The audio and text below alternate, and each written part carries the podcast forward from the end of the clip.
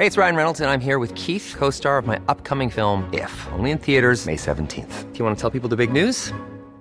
All right, I'll do. Sign up now and you'll get unlimited for $15 a month in six months of Paramount Plus Essential Plan on us. Mintmobile.com slash switch. Upfront payment of $45 equivalent to $15 per month. Unlimited over 40 gigabytes per month. Face lower speeds. Videos at 480p. Active Mint customers by 531.24 get six months of Paramount Plus Essential Plan. Auto renews after six months. Offer ends May 31st, 2024. Separate Paramount Plus registration required. Terms and conditions apply if rated PG.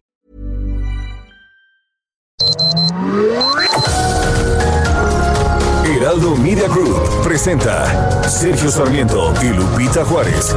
Información veraz y oportuna con un toque personal y humano. Por El Heraldo Radio, donde la H suena y ahora también se escucha.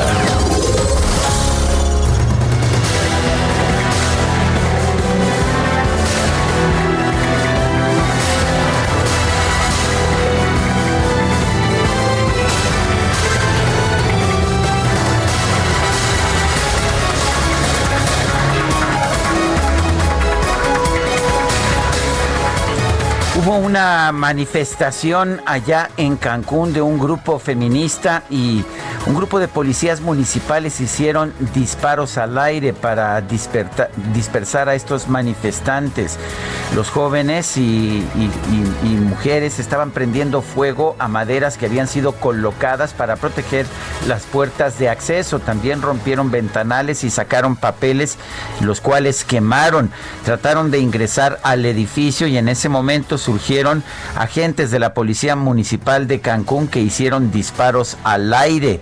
La Comisión Estatal de Derechos Humanos informa que cuando menos ocho personas fueron detenidas, estaban adentro del Palacio de Gobierno. Los agentes intentaron quitar teléfonos y cámaras a los periodistas que cubrían la protesta. Dos mujeres periodistas resultaron con heridas. Cuando los manifestantes se dispersaron, se retiró la policía, pero luego llegaron elementos de la Guardia Nacional quienes formaron una valla frente al Palacio de Gobierno de Cancún los periodistas que recibieron heridas de bala son Roberto Becerril de La Verdad, quien recibió un impacto en el hombro, y Cecilia Solís de Radio Turquesa con un balazo en el pie. Los dos fueron trasladados a hospitales para su atención. Además, los agentes de policía trataron de despojar a Alejandra Galicia de la silla rota y Adriana Del Universal de su equipo de trabajo. Son las 7 de la mañana con dos minutos Hoy es martes 10 de noviembre del 2020. Yo soy Sergio Sarmiento y quiero dar a usted la más cordial bienvenida a El Heraldo Radio. De hecho, queremos aprovechar para dar la bienvenida a nuestros nuevos radioescuchas. Sí, tenemos una nueva emisora en este nutrido conjunto de emisoras que tenemos ya a lo largo y a lo ancho de la República. Se trata de El Heraldo Radio Culiacán en Culiacán 100 4.9 de FM. Bienvenidos, quédese con nosotros porque aquí estará mejor informado que en cualquier otro lugar, pero además puede pasar un momento agradable, ya que si la noticia lo permite, nosotros le damos a usted su lado amable. Guadalupe Juárez, ¿cómo estás? Muy buenos días. Hola, ¿qué tal, Sergio Sarmiento? Buenos días para ti, amigos. Qué gusto saludarlos. Y bueno, ya escucharon ustedes cómo está la bienvenida. Todo el mundo aquí se puso el uniforme de fiesta para recibir a nuestros amigos allá en Culiacán. Qué bueno que nos están escuchando esta mañana. Un saludo, muchos abrazos para todos ustedes. Bueno, pues eh, parte de lo que estaremos revisando el día de hoy, el río Grijalva se desbordó y algunas zonas del municipio han quedado bajo el agua ya en Villahermosa, Tabasco. Las colonias La Gaviota Sur es una de las más afectadas por lo que los habitantes decidieron pues ya de plano abandonar el lugar porque sus hogares inundaron. Las personas se fueron en lanchas de metal construidas por los mismos vecinos. ¿Cómo la ve usted? Algunos que tienen casas de dos pisos decidieron subirse a su azotea y se llevaron pues todo lo que pudieron, lo poquito que pudieron. Ellos también prefirieron quedarse en casa para evitar los saqueos y los habitantes de las gaviotas se imaginaban pues el desastre que se avecinaba, ya lo habían vivido en el 2007. Imagínense nada más desde cuándo están padeciendo estas situaciones. Eh, gobiernos van, gobiernos vienen, promesas van, promesas vienen. El chiste es que siempre termina en la misma historia. Los habitantes habían comprado víveres para estar encerrados entre 15 y 30 días, mientras que los que abandonaron su hogar no tienen la certeza de que vayan a recuperar sus pertenencias. Veía yo una imagen bien dramática de unos señores que se quedaron sin casa y lo único que alcanzaron a, salvar fueron unos guajolotes, seis guajolotes y a su perrito, que fue lo único que les quedó. Em, el agua avanzaba rápidamente a otros lugares y desde hace ya varias semanas mucha gente pues empezó a, hacer lo que podía, ¿no? Colocar sacos de arena para evitar que el río se desbordara, aunque los eh, habitantes eh, piensan que pues eh, esto tendrá pues todavía muchas semanas en las que van a tener que esperar a que alguien se apiade de ellos y que puedan recibir ayuda porque en muchos casos, aunque está la Guardia Nacional, aunque está el eh, plan DN3, pues personas, familias completas no han recibido apoyos y es que hay miles, miles de personas damnificadas. El presidente pues se va a otro a otra gira, ¿no? Él eh, dice que no tiene tiempo, que él tiene muchos compromisos y que entonces pues no va a estar en Tabasco. Vamos hasta, vamos hasta Quintana Roo con nuestro corresponsal Sergio Orozco. Nos tiene información sobre esta situación allá en Cancún, ah, en, en Cancún, Quintana Roo, en que se hicieron disparos al aire para, o al aire o hacia las personas para dispersar a un grupo de manifestantes. Sergio Orozco, adelante. Hola, muy buenos días, Sergio. Lupita, eh, como bien comentas, eh, Sergio, las protestas en la ciudad de Cancún por la, muerte de, una joven, Bianca Alejandrina Lorenzana, quien fuera descubierta sin vida en una eh, colonia de este municipio, provocó enfrentamientos entre los manifestantes y las autoridades locales. Alrededor de las 5 horas, a las 15, 17 horas, perdón, fue convocada una marcha en protesta por la lamentable muerte de esta joven, la cual desató fuertes protestas entre cientos de jóvenes que se dieron cita eh, y atacaron eh, las eh, instalaciones de la Fiscalía General del Estado de Quintana Roo. Incluso en un principio pues, intentaron incendiar la entrada de la Fiscalía sin que pasara a mayores. posteriormente de esta protesta, pues se trasladó directamente a las instalaciones de la Plaza de la Reforma en la Avenida Tulum de Cancún, donde la actitud de los protestantes, la mayoría hombres, esto es muy importante recalcarlo, eh, incrementaron la violencia y destruyeron algunos vidrios, así como eh, intentaron quemar la entrada del Palacio Municipal, que había sido reforzada con tablas. Eh, también destrozaron algunas oficinas municipales como la Tesorería, la Oficina de Egresos y la Oficialía Mayor, entre otros lugares de este, de este inmueble. La reacción de las autoridades policiales fue directa y tras eh, eh, realizar disparos al aire se logró disipar las protestas y también se logró la detención de algunas personas quienes eh, posteriormente fueron liberados de acuerdo con Marco Torres, representante de los derechos humanos aquí en Cancún. También inmediatamente después la presidenta municipal Mara Lezama fue enérgica al señalar que la policía del mando único, esta que está pues, de parte del, del Estado, la policía estatal, eh, actuó por su cuenta, por lo que se presentarán las denuncias correspondientes para aclarar la responsabilidad de los hechos. También te quiero decir que tres personas eh, fueron reportadas con lesiones de arma de fuego, dos reporteros, así como a una mujer también que se encontraba en esta protesta. Y finalmente, eh, durante la madrugada, alrededor de la una y media de la madrugada, el gobernador del estado también eh, señaló su postura, dio su postura a través de un, un video donde señala que pues las autoridades eh, de la policía eh, local fueron las que tomaron la decisión de hacer esta intervención con disparos al aire, aun cuando ellos ya habían eh, informado que no, pues habían pedido a toda la policía, al mando único, que no se actuara en contra de las de, las, de los protestantes. Sin embargo, pues todo señala que el jefe de la de la policía local, de la policía de Cancún, sería el director responsable de esto, aunque bueno, para esto ya están iniciando las investigaciones y estaremos, por supuesto, pendientes de cómo se va desarrollando este tema, que sin duda alguna pone en el ojo eh, de, pues, de todo el país la situación que se suscitó aquí en Cancún. Bueno, pues uh, muchas gracias, Sergio Orozco, por esta información. Excelente mañana. Bueno, son las 7 de la mañana con 9 minutos. Y bueno, tenemos información de lo que ha dicho el eh, gobernador Carlos Joaquín sobre estos hechos. Vamos a escuchar parte de lo que ha mencionado.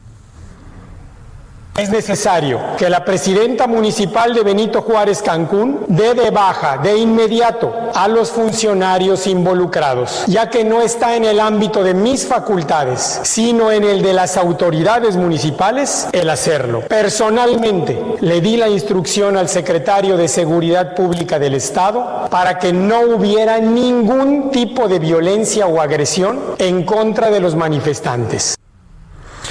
Bueno, pues ahí lo que dice el gobernador Carlos Joaquín es que la orden no salió de él. Son las 7 de la mañana con 9 minutos.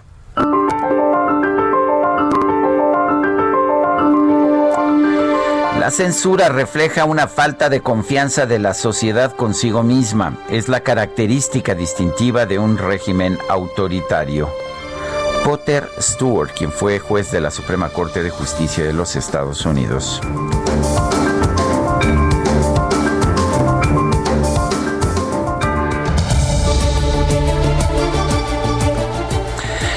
Las preguntas, ayer preguntábamos, ¿debe López Obrador felicitar ya a Joe Biden como ganador de la elección en los Estados Unidos?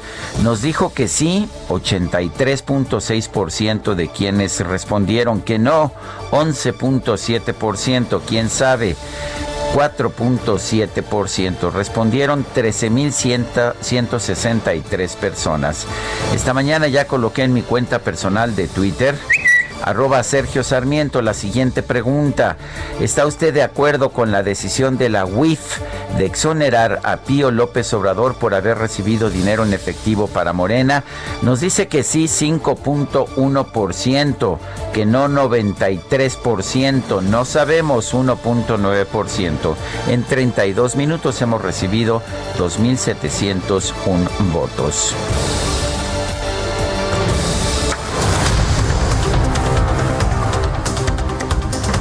Y tenemos un resumen de la información más importante. Información de este, de este martes, martes 10 de noviembre del 2020. Este lunes en Quintana Roo se llevaron a cabo marchas en los 11 municipios para exigir justicia por el feminicidio de la joven Blanca Bianca, Bianca Alejandrina Lorenzana de 20 años cuyo cuerpo fue encontrado el domingo pasado. En Cancún un contingente se movilizó hasta el ayuntamiento de Benito Juárez donde realizó pintas y vandalizó el inmueble hasta que elementos policíacos dispersaron la protesta con disparos al aire. Esta parte que están rompiendo los compañeros pues sería la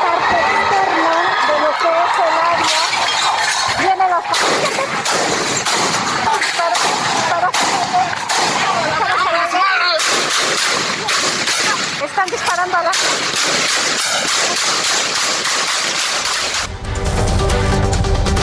ese es el, eso es lo que ocurrió, claramente actos de violencia y claramente una represión con disparos de arma de fuego. Los medios locales dieron a conocer que por lo menos dos reporteros resultaron heridos por balas perdidas. Hubo también personas detenidas y el edificio del ayuntamiento quedó bajo resguardo de la Guardia Nacional y la Policía Municipal. También nuestro reportero Sergio Orozco eh, reporta una manifestante herida de bala. Y la presidenta municipal de Benito Juárez, Mara Alezama, consideró que el caso representa un acto de represión y responsabilizó al gobierno del estado, claro, por el actuar de los policías.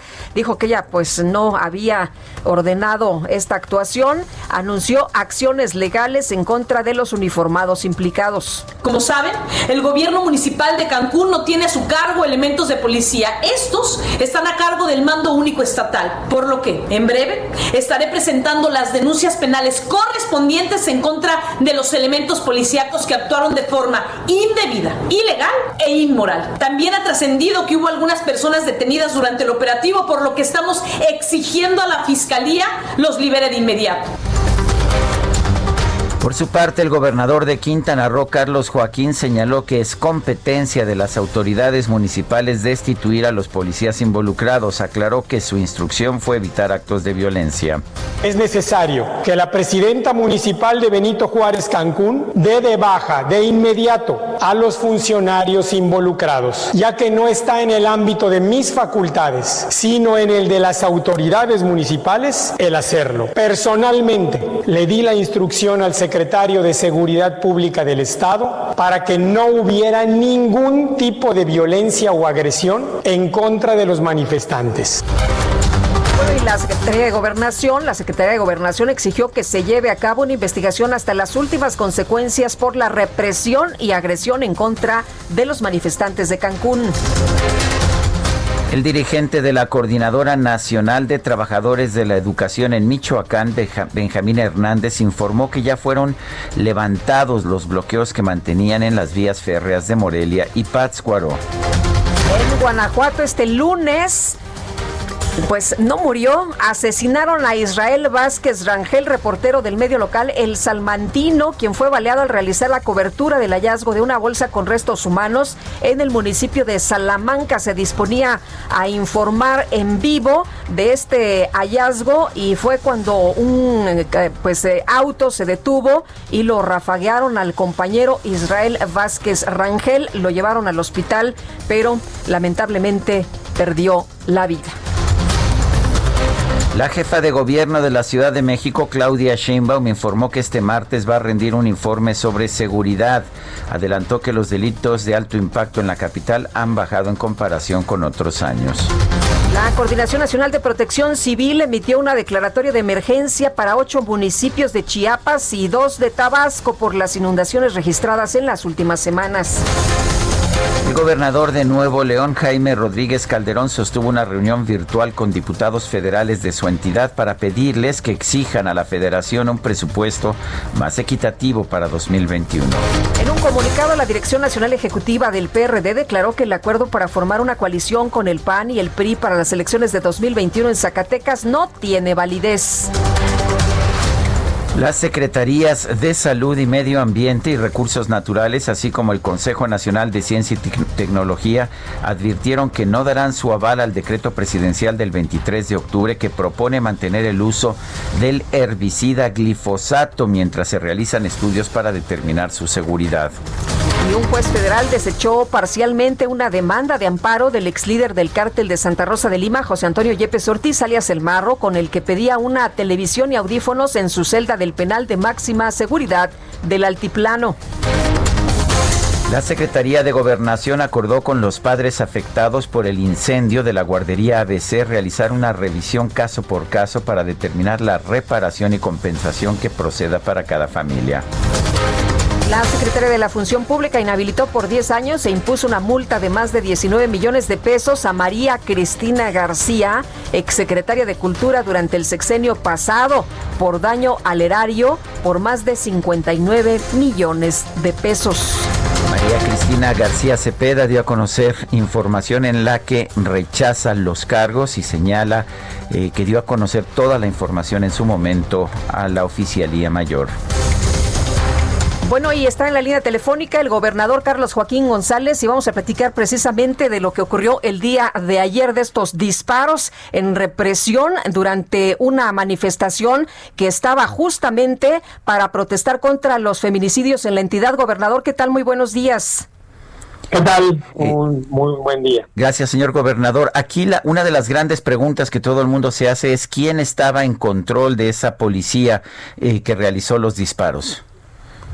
Bueno, sí, Sergio, eh, eh, la policía estaba a cargo del director de la policía eh, municipal. hay esta confusión derivado precisamente de los temas de mando único. El mando único que en Quintana Roo tenemos es un mando de coordinación, no es un mando de subordinación, en donde efectivamente hay un esquema que coordina a las diferentes policías municipales para buscar el trabajo en equipo, en un mismo rumbo y que no sean eh, policías totalmente aisladas, pero esto eh, eh, no contraviene lo que la Constitución marca de las policías municipales, que son al fin y al cabo los municipios donde se nombran a los directores de policía municipal. Eh, gobernador, usted dio la orden expresa de que no hubiera agresiones en contra de las manifestantes. Cuéntenos de dónde pudo haber salido precisamente la orden para que actuaran de esta forma los policías detonando disparos al aire. Bueno, sí, efectivamente, yo tuve durante la mañana del día de ayer una reunión con los colectivos que habían estado eh, convocando a la manifestación. Me comentaron eh, lo que estaban precisamente llevando a cabo. Eh, y una vez terminada esta reunión, di instrucciones directas al secretario de Seguridad Pública de que eh, podían haber este tipo de manifestaciones que inclusive podían pasar por encima de lo no pacífico y que había que tener total cuidado de no agresión, de no armas, de llevar a cabo los protocolos y manuales que deben de llevarse a cabo y que estuviéramos muy pendientes de esa, de esa situación. Debo decirte que en el Estado, prácticamente en todos los municipios del Estado, el día de ayer hubo manifestaciones de este tipo que se llevaron eh, de esa manera, incluyendo el que hubo horas antes en Cancún en las oficinas de la policía, de la, de la fiscalía, perdón, de la Fiscalía General del Estado, y en donde se respetó siempre esta, esta situación. Eh, eh, ocurrió esto en el Palacio Municipal de Cancún, derivado, eh, entiendo y de acuerdo a lo que tenemos en este momento en algunas investigaciones que han ido avanzando, que era por el temor a que quienes intentaban entrar al Palacio Municipal pudieran agredir a quienes ahí estaban todavía laborando y que ante esta situación, entonces el director de la Policía Municipal dio esta instrucción de dispersar haciendo tiros al aire, que después se convirtió en una situación totalmente diferente. Eh, usted dice que fue el director de la Policía Municipal, la presidenta municipal, la alcaldesa de Benito Juárez, Mara Lezama, dice que es un acto de represión y que responsabiliza al gobierno del Estado. ¿Usted qué puede señalar? Eh, no, eh, lo hemos eh, aclarado de manera muy, muy, muy precisa, Sergio, que este es un tema en donde la instrucción viene del director de la policía municipal y tampoco es un tema de echarse culpas, sino que hay que buscar soluciones ante esta situación, no solamente ante el tema de la represión, sino seguir avanzando en el trabajo en favor de la justicia a las mujeres.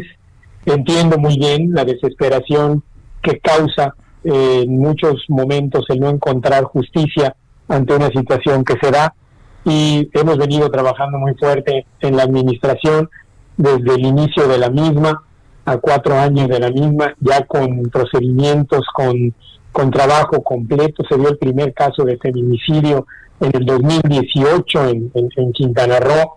Hoy de los 12 casos que hay durante este año, nueve han sido ya resueltos, eh, los otros tres están con investigaciones avanzadas. Hemos puesto especial atención en ello y hay que seguir precisamente en ese mismo en ese mismo rumbo. Eh, gobernador, hay policías detenidos, policías municipales que participaron eh, en estos eventos del día de ayer, en esta represión el día de ayer en contra de las feministas. aparentemente hay seis policías que fueron quienes participaron en esos, eh, con esos disparos. Eh, está ya seguridad interna de la policía trabajando en ello, lo mismo que las contralorías, para la verificación de tal situación.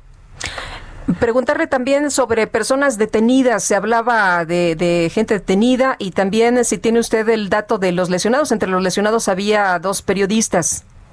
Sí, no, no, hay detenidos y eh, tenemos el reporte de dos personas con herida de bala y dos eh, personas golpeadas que efectivamente eh, son periodistas.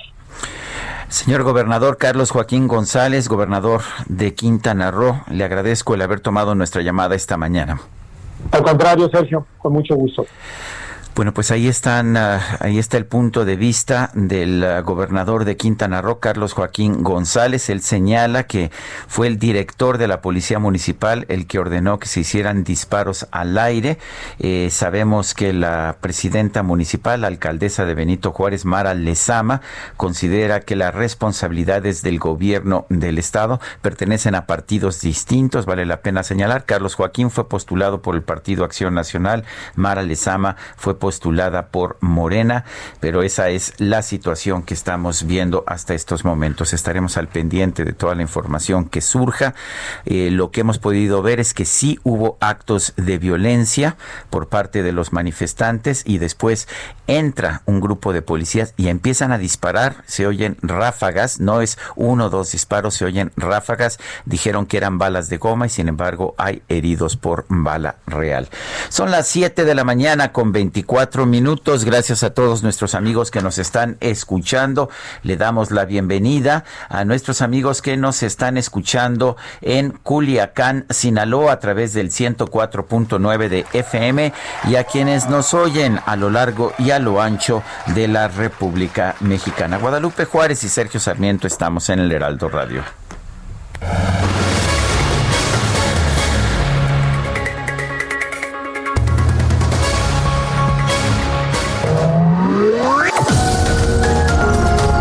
Sarmiento y Lupita Juárez quieren conocer tu opinión, tus comentarios o simplemente envía un saludo para ser más cálida esta mañana. Envía tus mensajes al WhatsApp 5520 109647.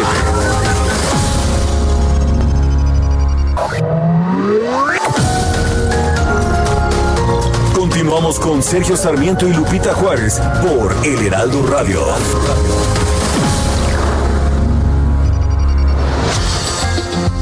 En 1999 se celebró en Budapest la Conferencia Mundial sobre la Ciencia, en la cual se adquirieron diversos compromisos sobre la ciencia y el uso del saber científico para el beneficio de las sociedades.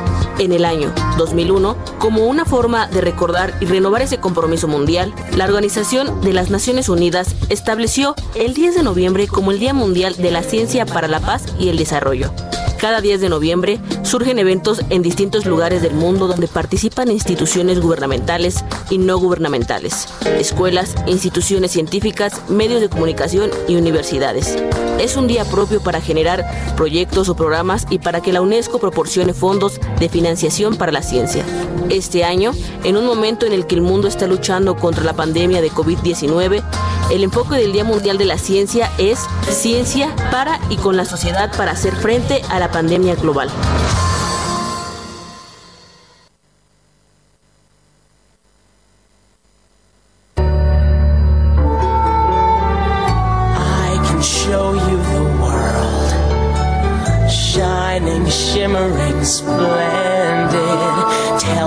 Princess, now when did you last let your heart decide? I can open your eyes, take you wonder by wonder, over, sideways, and under, on a magic carpet ride, New World, todo un mundo nuevo. Estamos escuchando a Brad Kane y Lee, Lia Salonga en una canción del musical de la película de Walt Disney, Aladdin. Esta, esta canción ganó el premio Oscar a la mejor canción original en 1993. La música la escribió Alan Menken y la letra Tim Rice. Hoy cumpleaños Tim Rice, Sir Timothy, Sir Timothy Miles Bindon Rice.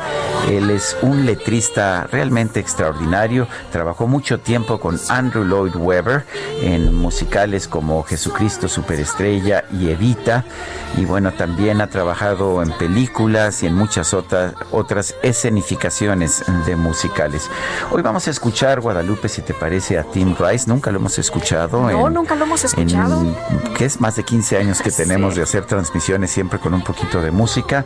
Hoy vamos a escuchar a este letrista. Es muy común que escuchemos a los, a los compositores musicales como Andrew Lloyd Webber, lo hemos hecho en varias ocasiones, pero a los letristas a veces no les prestamos atención y son muy importantes también. Pues un buen momento el día de hoy para escuchar a Tim Rice. Oye, y tenemos mensajes. Muchas gracias a todos ustedes por comunicarse con nosotros. Sergio Lupita, yo estoy de acuerdo con que se sancione a quien no porte correctamente el cubrebocas. Recordemos que a grandes males, grandes remedios. Bueno, nos mandan un mensaje vecinos de las Águilas y dice colapsa calzada de las Águilas, cierran calzada de las, de las Águilas los vecinos de la calle Arrecife por falta de agua. La alcaldesa Laida Sansores en Álvaro Obregón ha sido omisa. Y lo que me dice esta vecina es, ayer no nos dejaron pasar a nuestras casas, hoy no podemos salir y trabajar. Los entiendo, pero no tenemos la culpa. Híjole. Oye, Laida Sansores todavía es alcaldesa de... Pues tengo entendido, este, o ya es nada más candidata. Pues no sé, yo a lo mejor está preocupada por otras pues cosas, ¿no? Pero no por el agua. Pero también no se vale, no se vale que le echen a perder la vida a los vecinos, ellos no tienen la culpa. Bueno, tenemos más mensajes. Y nos dice, hola, que tengamos excelente día para todo el equipo de trabajo. También preparándome para escucharlos desde Tequisquiapan, Querétaro. Soy Patricia, pero nos dice un hola, ya sabes, así como con muy largo, con muchas as. Ah, me están informando que se acaba de reabrir, que ya está reabierta la calzada de las Águilas. Eh, eso es lo que nos están señalando en este preciso momento. Eh, la información que yo recibí sobre la calzada de las Águilas era de hace algunos minutos. Parece que ya está abierta la calzada de las Águilas. Y vamos, vamos con nuestros reporteros viales, precisamente Gerardo Galicia. Sir Jerry, Sir Jerry, está allá en el centro de la Ciudad de México. Adelante, Gerardo. Qué, bonito soy. a ver, Sir Jerry. No, bueno, le gusta ser noble, ya sabes. Sir Jerry de Iztapalapa. Muy bien. Fíjate, Sergio Lupita, que estamos recorriendo ya el primer cuadro de la ciudad y estamos encontrando eh, un avance verdaderamente rápido. Para nuestros amigos que necesitan llegar al centro histórico, lo pueden hacer sobre el eje central. En general se está avanzando bastante, bastante bien entre Isosaga y la Plaza Garibaldi. Se pueden trasladar sin ningún problema. Acabamos de recorrer la calle 5 de mayo para poder llegar por lo menos a la calle de Palma y hasta donde entronca el circuito del Zócalo. Se puede avanzar bastante, bastante bien. Solo hay que recordar que el circuito del Zócalo queda completamente cerrado, eh, así que habrá que evitar este punto. Por lo pronto es el reporte, seguimos muy, muy pendientes. Muy bien, Gerardo Galicia, muchas gracias por esta información. Excelente mañana. Y Daniel Magaña también con información. ¿En dónde andas, Daniel? Cuéntanos. Hola, Daniel. Algo le está causando esta risa. No sé qué le contaron. no sé qué te contaron, mi querido Dani. Pero si se puede compartir, comparte y si no, pues danos la info, ¿no? No, hombre. Alguien le está contando un chiste y me parece que anda por allá muy entretenido. anda medio distraído Daniel Magaña. Regresamos en unos momentos más con Daniel Magaña y ah, vamos a, eh, bueno, le, reitero, eh, está reabierta la calzada de las Águilas que estaba que estaba cerrada. Ya tenemos a Daniel Magaña adelante. Daniel, ¿qué te causaba tanta risa? Bueno, parece que se nos está cortando la comunicación y bueno, estaremos al pendiente, eh, al pendiente de lo que suceda. Vamos con otros temas. La Secretaría de Relaciones Exteriores informó que Leticia Bonifaz fue electa como nueva miembro del Comité para la Eliminación de la Discriminación, nueva integrante del Comité para la Eliminación de la Discriminación contra la Mujer de la ONU. Eh, y bueno, cargo que ocupará en el periodo 2021-2024 la doctora Leticia Bonifaz, catedrática de la Facultad de Derecho de la UNAM, candidata electa para integrar este comité de la eliminación, para la eliminación de la discriminación contra la mujer. Qué gusto nos da saludarte esta mañana. Felicidades, muy buenos días. Buenos días, Lupita. Buenos días, Sergio. Pues aquí estoy muy contenta con esto. Gracias, Leticia. Cuéntanos exactamente qué va a hacer este Comité para la Eliminación de la Discriminación contra la Mujer de la ONU. Este, este comité existe desde que se creó la convención con la idea de que los países no solo firmen como compromisos, sino que exista un órgano de la propia Naciones Unidas que vaya viendo paulatinamente el, cumplimiento de los compromisos, porque antes Sergio Lupita era muy común, firmo un tratado, pero pues, no lo cumplo y ya. Entonces aquí Naciones Unidas tiene un comité integrado por 23 ahora mujeres eh, que periódicamente va viendo el avance que tiene cada país. En el caso de México tuvimos un examen periódico hace dos años y ahí nos dicen en qué estamos mal. Por ejemplo, que va aumentando el embarazo de niñas o adolescentes o que tenemos muchos problemas de discriminación en el medio rural, etcétera, etcétera. Entonces, la idea es supervisar a los países en informes que van rindiendo más temas que se consideran fundamentales se hacen recomendaciones generales a los países del mundo. Eh, doctora, acciones efectivas para la no discriminación por razón de género, ¿de qué se trata, a qué se refiere y cuáles son estas? Dependiendo de cada país, puede ser que Europa está en temas ya de representación política y de paridad como nosotros, eh, países africanos o nuestro mundo indígena en donde lo que tienes que ver es de qué manera la mujer va teniendo esta triple discriminación por ser mujeres, por ser pobres o ser indígenas, y cómo empiezas a cambiar también las condiciones de las mujeres del mundo indígena y rural. El, ¿Cuáles serían las medidas que habría que hacer, por ejemplo, en nuestras comunidades indígenas, donde vemos que pues persisten actos absolutamente discriminatorios contra la las mujeres e incluso venta de venta de niñas? Exacto, que estaría totalmente prohibido.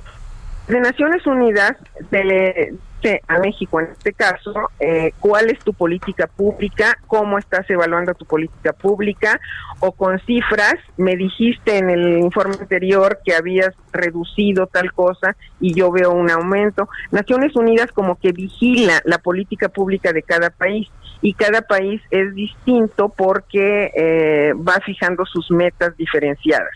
Así como nosotros tenemos problemas específicos, hay muchas islas del Pacífico que están sufriendo el cambio climático y que está implicando desertificación, migración, pobreza y hay muchos lugares de África donde no tienen resuelto temas fundamentales de educación, de salud.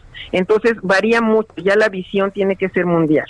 Otro de los puntos es el derecho a una vida libre de violencia. En el caso de México, Leticia, padecemos el feminicidio. ¿Qué acciones se pueden llevar a cabo adicionales eh, para ver que hay efectivamente una vida libre de violencia? Pues justamente en el caso de México lo primero que hace es mostrar que ya tiene una ley. Y el comité le dice, bueno, una ley no es suficiente. Tienes que tener acciones públicas todo el tiempo para identificar las violencias y para que las mujeres no solo puedan denunciar, sino que sus denuncias lleguen hasta temas que no impliquen impunidad. Toda esa vigilancia de cómo funciona en cada país es lo que hace el. Entonces, si se ven, por ejemplo, altos índices de impunidad, pues es un signo de preocupación que sea no solo el caso de México, sino de muchos países de América Latina. ¿Y cuándo empiezas a, trabajar? El, el, cargo es por cuatro años, del de 21 al 24. O sea, ya, el año que entra. Bueno, pues, así es. Pues estaremos eh, al pendiente. ¿Significa eso que tienes que vivir eh, en, no sé, en la ONU, en, en Nueva York, en algún lugar así, o puedes hacer tu trabajo desde aquí de México? Voy a seguir residiendo en México y solo cuando hayan reuniones, haya reuniones, me muevo a Ginebra o a Nueva York, según el caso. Muy bien. Muy bien. Pues Leticia, muchas gracias por, por tomar esta llamada. Gracias, Sergio. Gracias, Lupita. Un abrazo, Leticia, y mucho éxito. Bueno, son las, uh, las 7 de la mañana, 7 de la mañana con 42 minutos. Vale la pena señalar que el presidente electo o el virtual ganador de las elecciones allá en, ah, en, en, Estados Unidos, Joe Biden, eh, ha nombrado a una pues a una persona para enfrentar la pandemia de COVID-19 que estaba trabajando en el gobierno en el gobierno de del presidente Donald Trump, pero que fue destituido. Estamos empezando a ver que Joe Biden está considerando la pandemia, eh, la pandemia como uno, una de las prioridades más importantes y no se está deteniendo, no se está deteniendo a tomar ah, eh, no se está deteniendo a tomar medidas a que eh, acepte el resultado de la elección el presidente Donald Trump.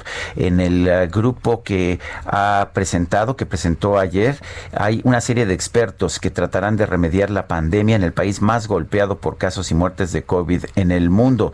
Biden dijo que una de sus batallas más importantes será el control del aumento de casos en Estados Unidos y cómo distribuir una vacuna segura y viable entre la población eh, dio a conocer pues la lista de los personajes que van a participar. Y vale la pena señalar que ayer le decíamos que se va a que, va a estar lista que ya ha demostrado un 90% de eficacia la vacuna de la empresa Pfizer.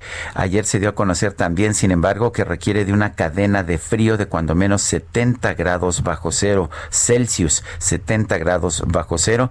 El problema es que como nos decía el doctor Alejandro Macías ayer no hay eh, pues no hay forma en México de mantener esta cadena de frío, particularmente después de que el gobierno eh, pues se lanzó en contra de las empresas distribuidoras y las ha pues finalmente sacado del mercado. Son las 7 de la mañana con 44 minutos. Bueno, y después de acusar haber sido víctima de una amenaza contra su integridad y la de su familia, la activista ambiental Teresa Roldán Soria solicitó la protección de las autoridades de Querétaro. Teresa Roldán Soria, ambientalista, gracias por platicar con nosotros esta mañana. Muy buenos días. Buenos días, muchas gracias a ustedes. Eh, gracias, Teresa. A ver, cuéntanos ¿qué, qué tipo de amenazas han recibido usted y su familia.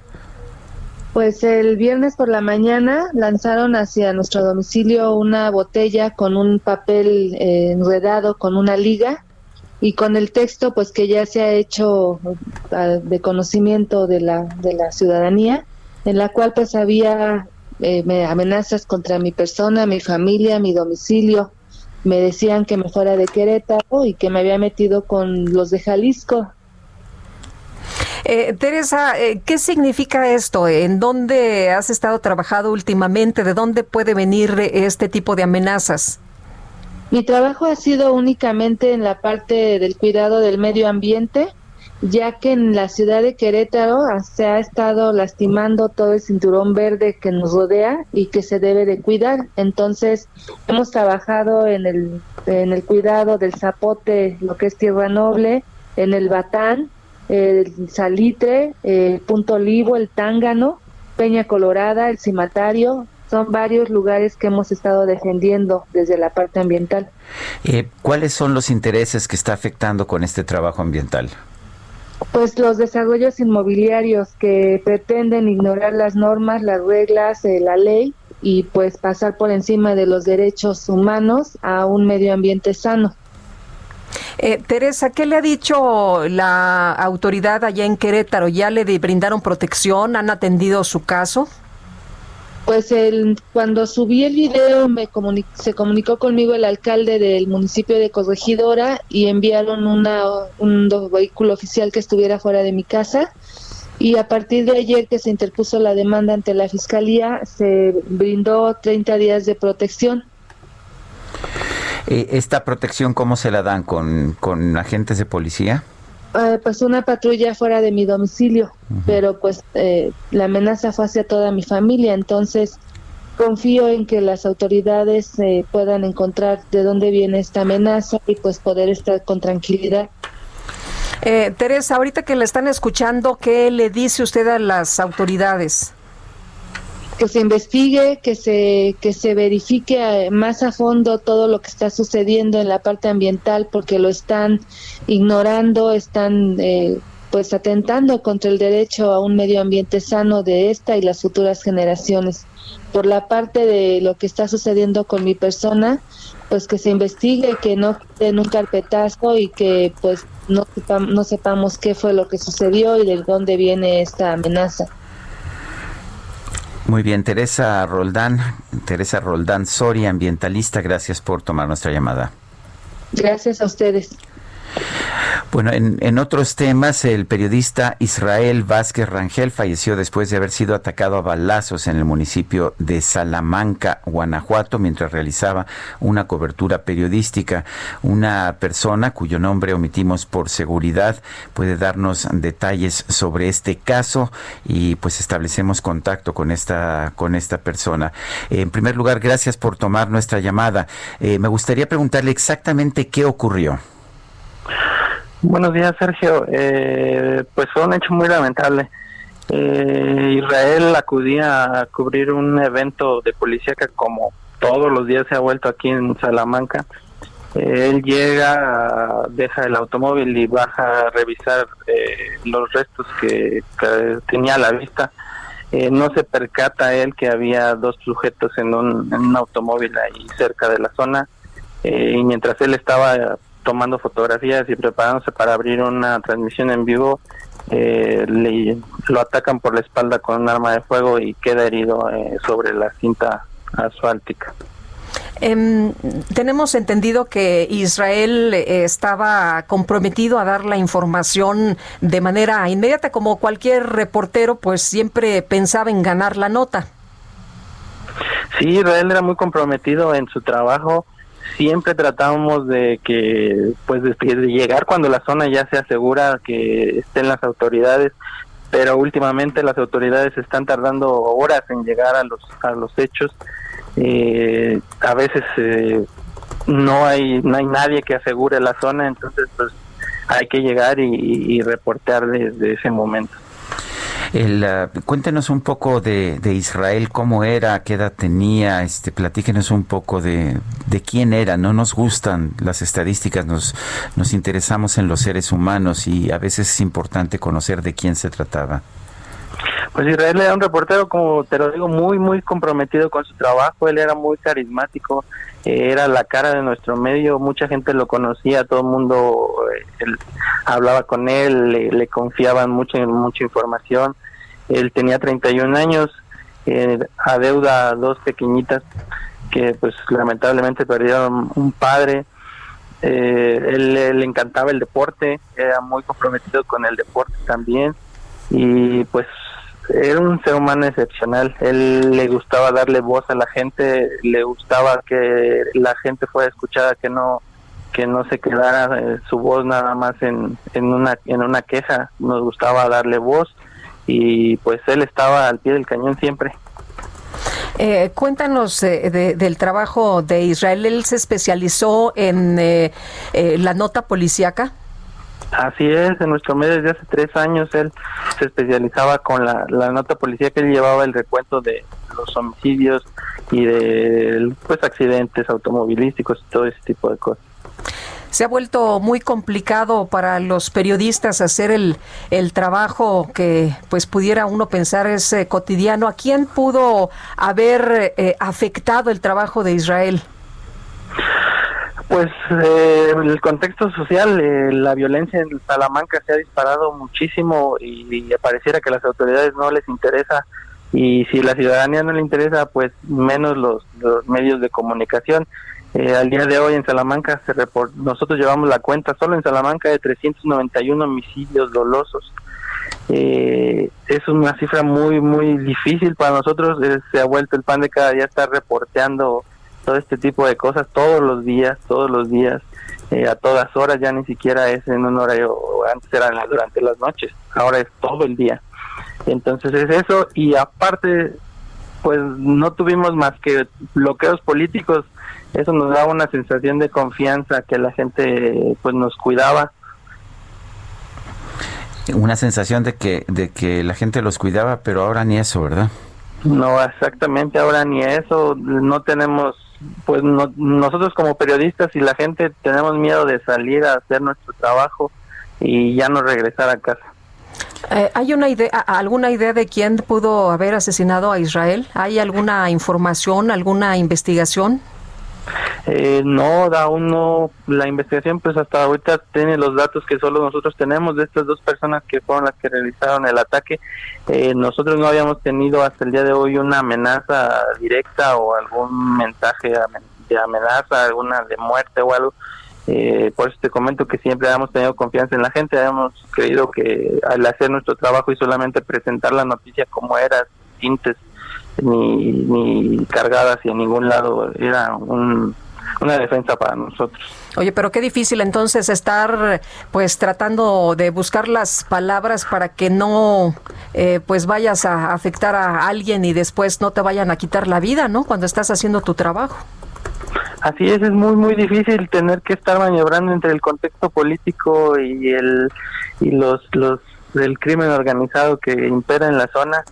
Eh, es, siempre sabemos que está el riesgo ahí de que nos pudiera tocar eh, algún evento, aún estando la policía ahí presente, se ha dado.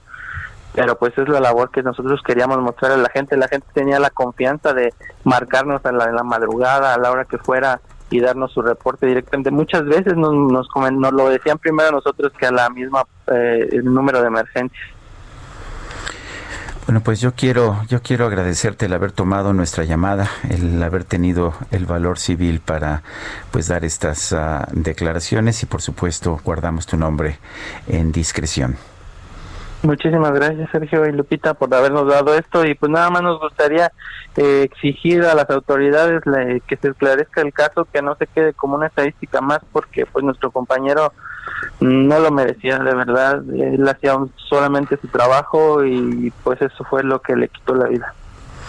Bueno, pues muchas gracias. Gracias por haber tomado la llamada. Son las 7 de la mañana con 54 minutos, 7 con 54. Hace unos momentos el presidente de los Estados Unidos, Joe Biden, acaba de mandar un tweet que dice, We will win. Vamos a ganar.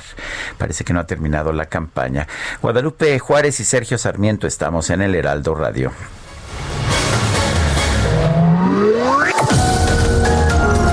Sergio Sarmiento y Lupita Juárez quieren conocer tu opinión, tus comentarios o simplemente envía un saludo para ser más cálida esta mañana. Envía tus mensajes al WhatsApp 5520 109647.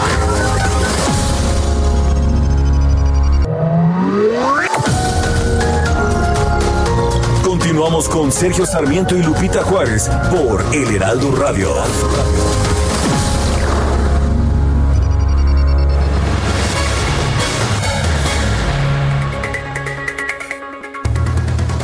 Este buen fin, aprovecha las tarifas especiales de Hoteles Riu y escápate a las mejores playas de México. Disfruta unas vacaciones con el mejor todo incluido 24 horas. Solo tienes hasta el 20 de noviembre para reservar en riu.com con el precio más bajo. Además, si reservas en riu.com, obtienes de forma exclusiva traslado gratis, seguro médico de viaje y puedes pagar a meses sin intereses. No esperes más. Aprovecha las tarifas especiales del buen fin y reserva hoy mismo tus próximas vacaciones con el precio más bajo en Hoteles Riu.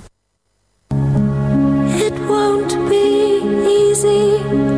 You'll think it's strange when I try to explain how I feel.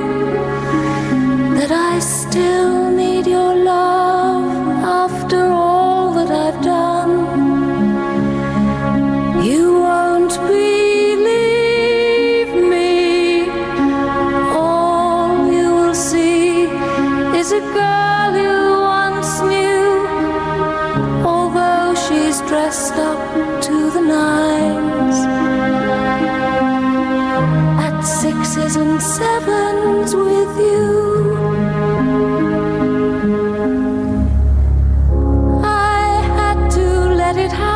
Seguimos escuchando música escrita por Tim Rice. Esta es una canción de 1976, seguramente la recuerda usted. La interpreta Julie Covington. Don't Cry for Me Argentina. No llores por mí Argentina. Es del musical Edita que Tim Rice ah, compuso junto con Andrew Lloyd Webber. Andrew Lloyd Webber escribió la música, Tim Rice las letras. Estamos festejando el cumpleaños número 76 de Tim Rice y es una canción que de hecho pues le ha dado la vuelta al mundo. Bueno, y muy, muy tuitero, ¿no? El señor Trump esta mañana, Sergio.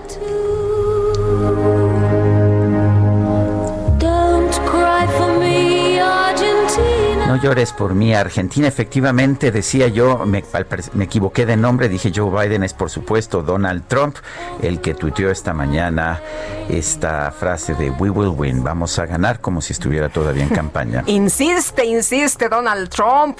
Bueno, ha escrito toda la mañana un montón de tweets eh, sobre el tema, pero bueno, este creo que se ha llevado eh, el, el día, ¿no? Ganaremos, ganaremos, es lo que dice. Bueno, y tenemos mensajes, Amy Concuerdo con tu columna de hoy, querido Sergio, la noticia que no se reporta como va sucediendo, se presta a todas las malas interpretaciones, aunque me haya dado gusto que cortaran a Trump, definitivamente no fue acertado. Saludos cariñosos. Ari PL, creemos que en el vecino estado de Tlaxcala el PAN ha hecho un mal papel, aunque ya se han apuntado algunos para continuarse en el 21 apoyados por alcaldes poderosos y caciques actuales. Ismael Martínez, no es justificable ninguna forma de violencia por parte de cualquier gobierno, pero las actitudes destructivas de las manifestantes tampoco y el resultado este. Son las 8 de la mañana con 3 minutos. El pronóstico del tiempo. Sergio Sarmiento y Lupita Juárez. Alex Ramírez, meteorólogo del Servicio Meteorológico Nacional de la Conagua. Adelante con tu información. Hola, ¿qué tal? Buenos días, Sergio Lupita. Bueno, pues para comentarles que la tormenta tropical ETA se localiza a 210 kilómetros al noreste de las costas de Quintana Roo. Este sistema se desplazará hacia el norte, dejando de afectar paulatinamente a la península de Yucatán. Sin embargo, durante este día ocasionará intervalos de chubascos con lluvias puntuales fuertes en Quintana Roo, en Yucatán y en Campeche. Además, tenemos el Frente Frío número 12 que afectará el norte y noreste del país, ocasionando vientos fuertes con rachas de 50 a 60 kilómetros sobre hora en Chihuahua, Coahuila, Nuevo León y Tamaulipas así como un descenso en las temperaturas en el norte de México. Finalmente, un canal de baja presión sobre el sureste mexicano ocasionará lluvias fuertes con puntuales muy fuertes en dicha región. Y bueno, para la Ciudad de México se pronostica cielo despejado y sin lluvia, con ambiente frío por la mañana. El viento será de componente norte de 10 a 25 kilómetros sobre hora y la temperatura máxima estará oscilando entre los 25 y 27 grados centígrados, mientras que la mínima para mañana será de 8 a 10 grados centígrados. Este fue el pronóstico meteorológico. Que tengan un buen día. Muchas gracias. Muchas gracias a ti, Alex Ramírez. Augusto Tempa desde Periférico Sur, ¿qué tal? ¿Qué pasa?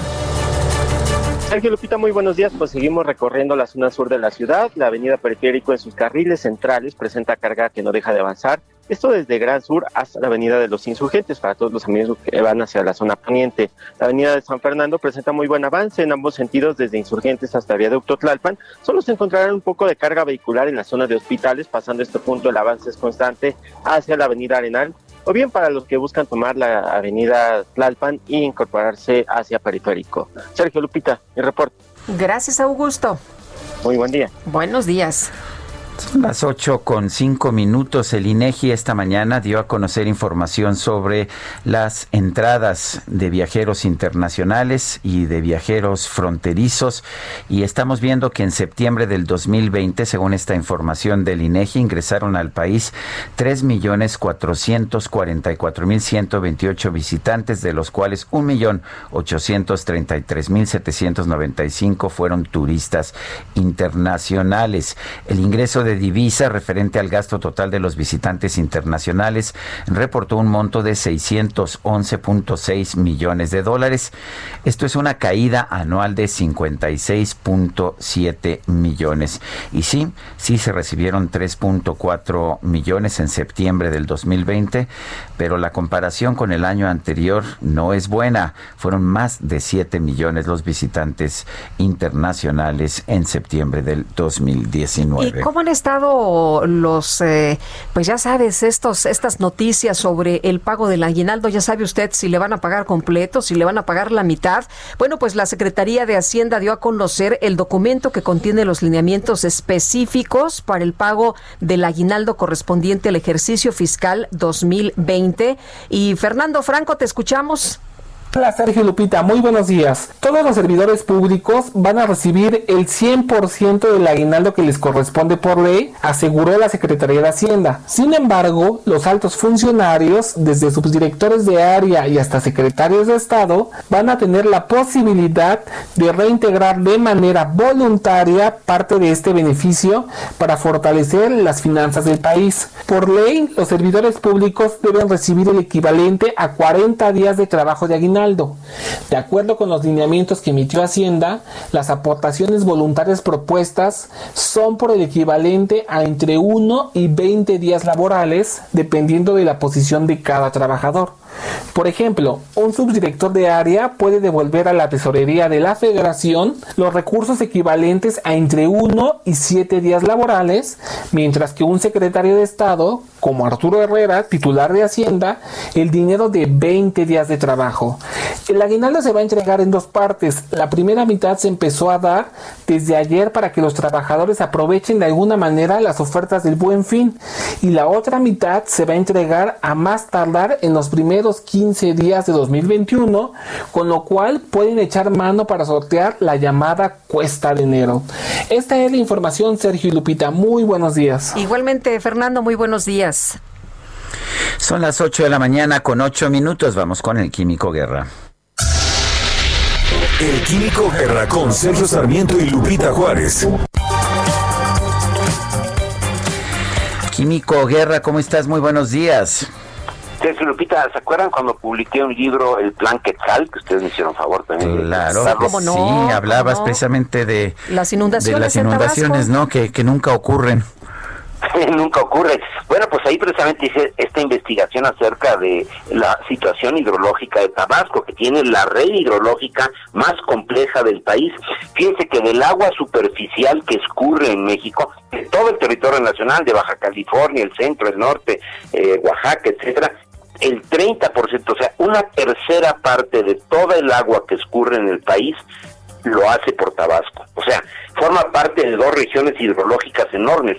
La región Coatzacoalcos, que ocupa el 25% del estado, una cuarta parte, y la región Grijalbo-Usumacinta, con el 75% del área del estado. Cuenta con una, la, la lo que es la región Coatzacoalcos, la que va hacia el norte, tiene una cuenca y siete subcuencas, pero la Grijalva tiene tres cuencas y 26 subcuencas, eh, subcuencas que reciben los escurrimientos en este sistema de cuatro presas eh, eh, eh, hidroeléctricas que requieren de desfogarse precisamente en la época de lluvias para no reventarse y esto causa presente estas inundaciones. Lo que llama la atención, fíjense, ese libro lo publiqué en el 2009, hace 11 años, eh, Sergio Lupita, y seguimos cometiendo los mismos errores.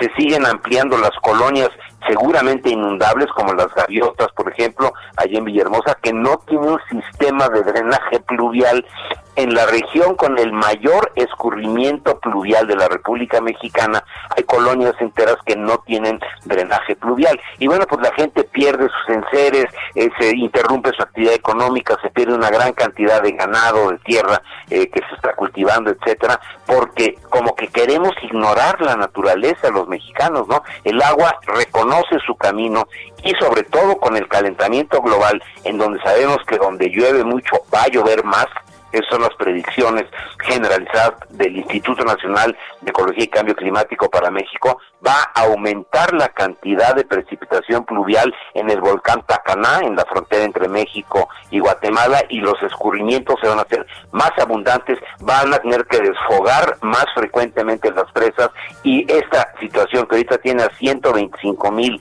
tabasqueños, pues inutilizados, ¿verdad?, damnificados, va a ir en aumento, no va a disminuir. Eso es lo que nos dice el conocimiento, la ciencia y el no reconocer esto, pues bueno, es un caso verdaderamente pues podría ser jocoso si no fuera una tragedia tan importante, Sergio Lupita. Bueno, pues padre, podría ser jocoso, pero sí, sí es una tragedia y lo hemos estado viendo, la situación es realmente inaceptable. Lo peor de todo es que era previsible, ¿no? Es previsible, no, no va a disminuir, Sergio, va a aumentar. Eso es lo que te dice la ciencia. Bueno, muy bien, gracias Químico Guerra, son las 8 con 12 minutos. Bueno, y el presidente López Obrador pidió que se investigue si mexicanos contra la corrupción y la impunidad reciben los beneficios de condonación de impuestos, Sergio, después de que pues, hubiera una denuncia precisamente relevante contra, pues, eh, eh, en materia de corrupción. Y vamos a platicar con la doctora Amparo Casare, ella es presidenta de Mexicanos contra la corrupción y la impunidad. ¿Qué tal? Muy buenos días. Amparo, buenos días. Muy buenos días a los dos, Sergio Lupita, ¿cómo están? María Amparo, sí. A ver, eh, eh, ¿cómo, ¿cómo vive Mexicanos contra la corrupción y la impunidad? ¿Cuáles son sus fuentes de ingresos? Eh, mexicanos contra yo pensé que cómo, vivíamos este este suceso Eh, Sergio eh, mexicanos contra la corrupción se sostiene fundamentalmente de dos fuentes donantes privados pequeños medianos y grandes eh, nacionales sean empresas fundaciones o este individuos sí personas físicas eh, y de las fundaciones internacionales. Esos son sus dos eh, principales fuentes de ingreso. El resto, pues, es lo que sí vamos recabando, eso que se llama este crowdfunding, sí, es gente que te va donando, pues, este, te puedo decir que desde 100 pesos, sí, hasta 500 pesos mensuales, ¿no? Esas son las dos fuentes de financiamiento, eh, Sergio, que están perfectamente reportadas en el SAT que hay una hoja cualquiera que tenga la, la curiosidad de meterse a cualquiera institución, ¿eh? Te puedo decir México Evalúa, Causa en Común, este, cualquiera, mm, el INCO, en fin, tú te metes, tecleas ahí y ahí vienen los ingresos, ahí vienen los proyectos y ahí vienen en general, sin dar datos personales, ¿sí? Eh, los eh, ingresos de dónde provienen, ¿sí? Si de personas físicas, morales o este del extranjero. Eh, María Amparo, ¿te sorprende que el presidente pues haya tomado eh, a, a mexicanos contra la corrupción como uno de los temas importantes de la mañanera y que hable de que se va a realizar auditoría a los empresarios que financian a mexicanos contra la corrupción y la impunidad? Bueno, te digo primero, Lupita, me sorprende que habiendo tantos eh, problemas en este país se le dedique media hora de la mañanera a el tema de mexicanos contra la corrupción. Eh, segundo, no, no me sorprende porque eh, es eh, llevo contados desde que empezaron las mañaneras más de 38, bueno, con la de ayer, 38 menciones a mexicanos contra la corrupción en la mañanera. Precisamente ese es el número, 38 menciones a mexicanos contra la corrupción y en particular a Claudia X González. Eh, y eh, tercero, pues no porque ha tenido una, tampoco me sorprende porque ha tenido, lo ha reiterado muchas veces, lo reiteró incluso como presidente electo, que él no cree en la sociedad civil y que él piensa que la sociedad civil, eh, digamos, es un conjunto de personas que se juntan ahí para este pues con fines finalmente de lucro y para estar molestando al gobierno, ¿no? Entonces no me sorprende, ha hablado de que no debe de haber donatarias, ha hablado de que hay corrupción en las organizaciones de la sociedad civil, que debe de haber como en cualquier otro sector, el sector privado, el sector público, entre, en fin, en, todos lados hay, eh, puede haber eh, corrupción, pero eh, la denostación que ha hecho de mexicanos contra la corrupción en particular y de periódicos como el Universal y el Reforma, que los llama pasquines inmundos, pues sí me parece este pues me parece que no corresponde al presidente de la República, ¿no? Eh, ¿Hay algo que se pueda hacer o, o, ya no ya no hay defensa posible? Pues mira, defensa, siempre está la defensa legal, no es la primera vez, ahorita nada más hay una amenaza. No solamente, lo quisiera remarcar, hay una amenaza a mexicanos contra la corrupción y hay una amenaza a los donantes de mexicanos contra la corrupción de que van a revisar cómo están deduciendo sus impuestos, etcétera, ¿sí? No, no, no podría esto, de hecho, llevar a lo que busca es precisamente evitar que estos, que estas, estas empresas claro. o personas donen dinero. Mira, mi mayor miedo, tengo muchos temores, este Sergio, pero uno de esos es, temores es que en efecto inhiban a aquellos donantes, se sientan intimidados, que me parece un absurdo porque finalmente están apoyando una causa que es la bandera del gobierno de Andrés Manuel López Obrador, que es combatir la corrupción. En realidad yo lo que tengo es más preguntas este, que, que respuestas, ¿no? ¿Por qué agraviar a quienes apoyan la lucha contra la corrupción y la impunidad desde la sociedad civil? ¿Por qué estigmatizar a las personas físicas y morales que apoyan esta labor si están contribuyendo a la causa contra la corrupción? Oye, ¿no? a María Amparo, ¿no será porque ponen luces eh, en donde Pues sí. hay corrupción y no le gusta, por ejemplo, que le señalen que gente cercana a su gobierno, gente dentro de su gobierno está cometiendo actos de corrupción? Bueno, desde luego eh, que sí, lo que no hay es un reconocimiento tampoco a la administración anterior, Lupita, pues le gustaba nuestra nuestra actuación. Yo te diría que de pues más del 80% del trabajo, simplemente por el tiempo que ha, ha transcurrido, fui- nacimos en 2016, este, pues más del 80% de nuestras investigaciones han sido sobre el gobierno anterior y lo que es sorprendente es que la bandera de corrupción o contra la corrupción que más eh, ha exprimido López Obrador son precisamente los casos que Mexicanos contra la Corrupción reveló por primera vez. eh, con documentos, con fundamento, exhibiendo cheques, etcétera, que son Odebrecht, que son el gobernador, exgobernador Borge, los dos Duartes y pues la estafa maestra. Todas esas investigaciones que son además del gobierno anterior, pues son este de las que ha podido capitalizar y en las que se ha asentado toda la lucha contra la corrupción de este gobierno en contra de los anteriores eh, gobiernos. Entonces sí es como muy paradójico. Ahora, claro, cuando te toca en casa, pues ya no te gusta. Y de la misma manera que en el gobierno de Enrique Peña Nieto nos decían que nosotros estábamos descarrilando al gobierno eh, y nos mandaron auditorías y eh, nos intervinieron con el escándalo de Pegasus, etcétera, nos intimidaron de varias maneras. Bueno, ahora peor porque nos intimidan a nosotros e intimidan a nuestros donantes, ¿no? El- una Sí, es pregunta. ¿cu- ¿cuál es cuál Sí. es la posición de Claudio X González en esta en, en esta organización? Él parece que el presidente tiene una obsesión con Claudio X González, aunque a veces no parece distinguir entre el padre y el hijo. Eh, esa es una cosa que ha utilizado desde el principio, no distinguir entre el padre y el hijo. Eh, Claudio X, Claudio González Guajardo, que fundó junto conmigo, o yo fundé junto con él, Mexicanos contra la Corrupción, y que fuimos copresidentes hasta el 26 de, hasta el primero de julio. La carta se hizo pública el día 26, pero eh, no tiene ya ninguna participación en Mexicanos contra la Corrupción, ni está en el acta constitutiva, ni tiene un asiento en el board de directores, digamos, en el consejo, ni en el consejo consultivo. Yo en lo personal, eh, les digo, no puedo decir otra cosa más que fue un gran líder que se propuso crear una institución para contribuir a una causa fundamental para el país y que eh, dejó una organización junto conmigo, pues de las organizaciones más sólidas en la materia y no tengo más que respeto, admiración y agradecimiento. Él comprendió que no podía seguir en Mexicanos contra la corrupción porque quería ir más allá, formar un movimiento social que vinculara con lo político y eso simplemente está fuera de la misión de eh, Mexicanos contra la corrupción.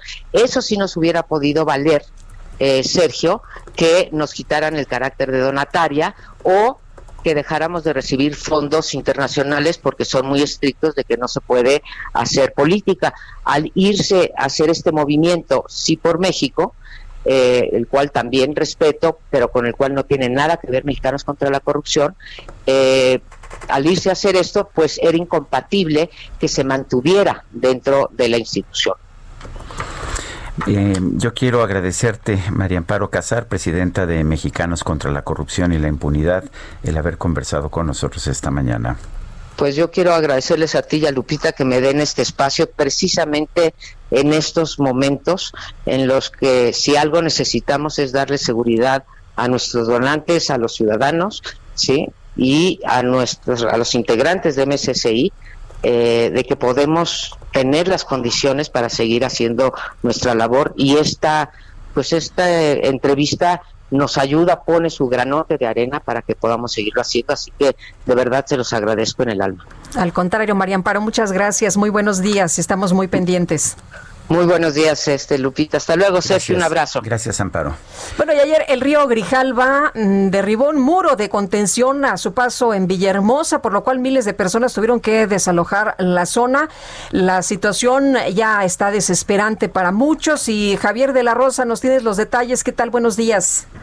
Hola, ¿qué tal? Muy buenos días, este Lupita y Sergio. Eh, precisamente, pues aquí en Tabasco la situación sigue siendo eh, bastante difícil. A Tabasco, pues básicamente le llueve sobre mojado. Teníamos ya varios días arrastrando problemas de las inundaciones, como por ejemplo el fin de semana se inundó el municipio natal del el presidente Andrés Manuel López Obrador, el municipio de Macuspana. Ya teníamos inundaciones en varias colonias de Villahermosa y desafortunadamente ayer por la tarde Finalmente, la creciente del río Grijalva derribó un muro de contención a su paso por esta colonia, que es una de las más populares de aquí de la ciudad de Villahermosa, la colonia Gaviota Sur, por lo cual el agua empezó a incrementar rápidamente. Las calles se convirtieron en ríos y las casas precisamente quedaron anegadas. Muchas personas tuvieron que subir a la segunda, a la segunda planta de sus hogares para evitar precisamente quedar atrapadas entre el agua. Algunas personas optaron por improvisar todo tipo de embarcaciones y consiguieron todas las lanchas posibles para poder eh, mover a las personas dentro de la colonia. De acuerdo a los reportes de las autoridades, eh, ya la cifra de personas fallecidas subió a seis y eh, también se tiene un estimado de 135 mil afectados por las inundaciones y hay ocho personas detenidas por haber intentado ayer saquear, bueno, por saquear, mejor dicho, una tienda eh, eh, comercial precisamente en la ciudad de Villahermosa. Entonces, pues así están las cosas. Sí, un, un Oxxo, ¿no? Que se metieron que porque no tenían víveres y entonces eso prácticamente lo usaron como justificación para robar este esta tienda. Lo que pasa es de que el Oxxo eh, fue otro grupo de eh, precisamente de saqueadores, es decir, eh, agarraron la justificación de que se estaba inundando y comenzaron a sacar a saquear varias tiendas, pero fue otra tienda, fue un bodega horrera el que también se saqueó y cuando estaban saliendo ahí la policía logró arrestar a ocho personas, pero también ya en la madrugada ya se había registrado otro saqueo por parte de personas que estaban pues temiendo un posible desbordamiento del río Grijalba. Es difícil, difícil la situación. Javier, muchas gracias por darnos el reporte. Ya seguimos al pendiente con la información. Eh, la Secretaría de la Función Pública inhabilitó por 10 años e impuso una multa de 19.8 millones de pesos a María Cristina García Cepeda, la exsecretaria de Cultura. Señala que provocó un daño al erario al autorizar donativos por más de 59 millones de pesos para el proyecto Museo de Museos que nunca se, se concretó. Eh, informó este órgano interno de control de la Secretaría de Cultura sancionar a García Cepeda, la oficial mayor y a la exdirectora general de Administración, María Cristina García Cepeda, una funcionaria de 40 años de trabajo en el sector cultural, dijo en un mensaje de Twitter, las sanciones que me impuso el órgano interno son notoriamente infundadas, las impugnaré ante las autoridades competentes, he aportado documentación, soporte sobre las decisiones.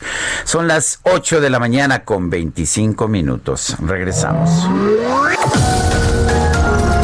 Sergio Sarmiento y Lupita Juárez quieren conocer tu opinión, tus comentarios o simplemente envía un saludo para ser más cálida esta mañana. Envía tus mensajes al WhatsApp 5520 109647.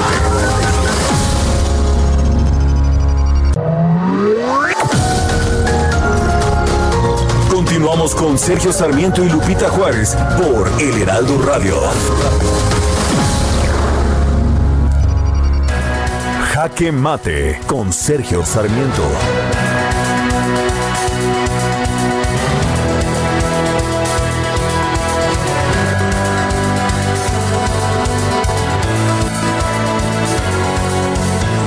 Hay cosas que el gobierno debe hacer, cosas que no debe hacer y me parece que el actual gobierno se está equivocando en muchas cosas. Estamos viendo una situación de inundaciones allá en Tabasco que el gobierno debía haber de hecho resuelto desde hace mucho tiempo. No es esta la primera vez que Tabasco se inunda y quizás con el calentamiento global esto se vuelva cada vez más común.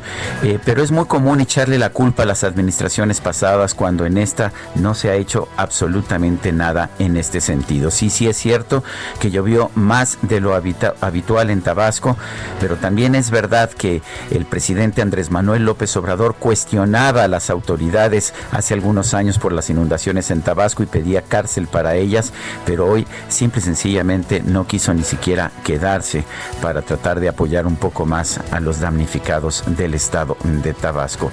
Esto es lo que debería hacer el gobierno, tomar medidas concretas para tratar de evitar, de disminuir estas inundaciones. Se requiere en particular una gran inversión en infraestructura. Lo que no debe hacer el gobierno es estar ah, cuestionando a aquellas organizaciones como Mexicanos eh, contra la Corrupción y la Impunidad que se han convertido de hecho en las instituciones más importantes para combatir la corrupción. Buena parte de las medidas que han permitido, eh, pues que han permitido cuestionar la corrupción de los gobiernos anteriores, como la estafa maestra o como los abusos de Javier Duarte, fue por las investigaciones que llevó Mexicanos contra la corrupción y la impunidad. Es absolutamente inaceptable que hoy que tenemos este gobierno que dice querer combatir la corrupción, lo que esté haciendo es combatir a las instituciones que se han dedicado con buenos éxitos a precisamente eh, enfrentar a la corrupción. Me parece que eso es una muestra de lo que el gobierno no debe hacer. Yo soy Sergio Sarmiento y lo invito a reflexionar.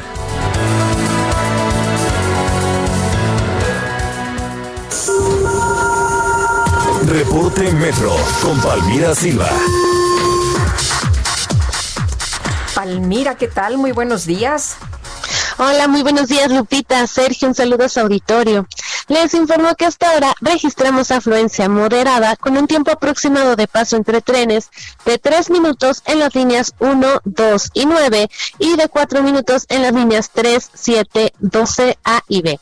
La estación Zócalo continúa cerrada hasta nuevo aviso. Para poder agilizar la marcha, pedimos a los usuarios no obstruir el cierre de puertas y utilizar la palanca de emergencia con responsabilidad.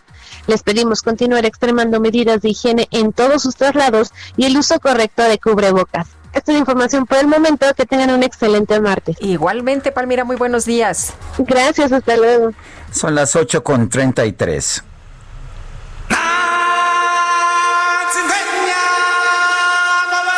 拜拜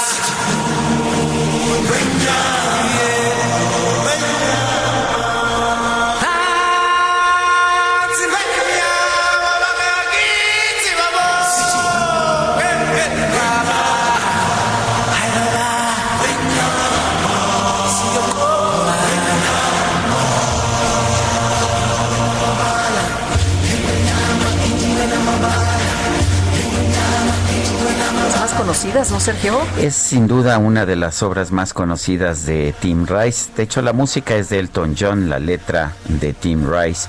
Este Circle of Life, el círculo de la vida, formó parte de la película de Disney, El Rey León. Aquí escuchamos esta interpretación de Carmen Twilly y Levo M.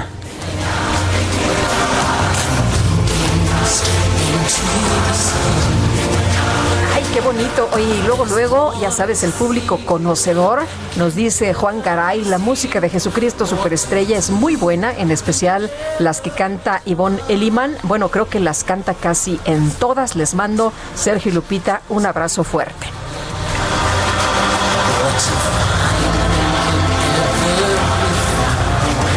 Y muchas gracias a Pamela Levet que dice, qué buena selección musical tienes hoy y este tuve que pelear verdad por Tim Rice porque pues también estuvo reñido estuvo reñido. Estuvo reñido. Eh, también era Ennio. Era Ennio Morricone era su aniversario de su nacimiento pero a él lo escuchamos hace apenas unos meses en julio cuando falleció. Y nunca habíamos puesto a Tim Rice me parece maravilloso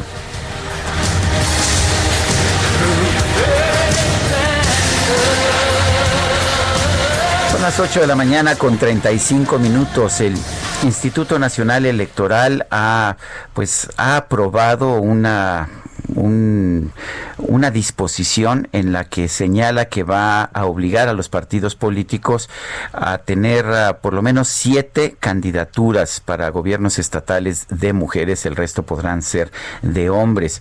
Eh, ¿Qué significa esto? ¿Es legal? ¿No es legal? Eh, nos comentaba eh, Cristóbal Arias de Morena que el día, de ayer que le parece que eso no es legal, que el INE está asumiendo las responsabilidades del legislador. Vamos a conversar sobre el tema con Flavia Freidenberg. Ella es investigadora del Instituto de Investigaciones Jurídicas de la UNAM.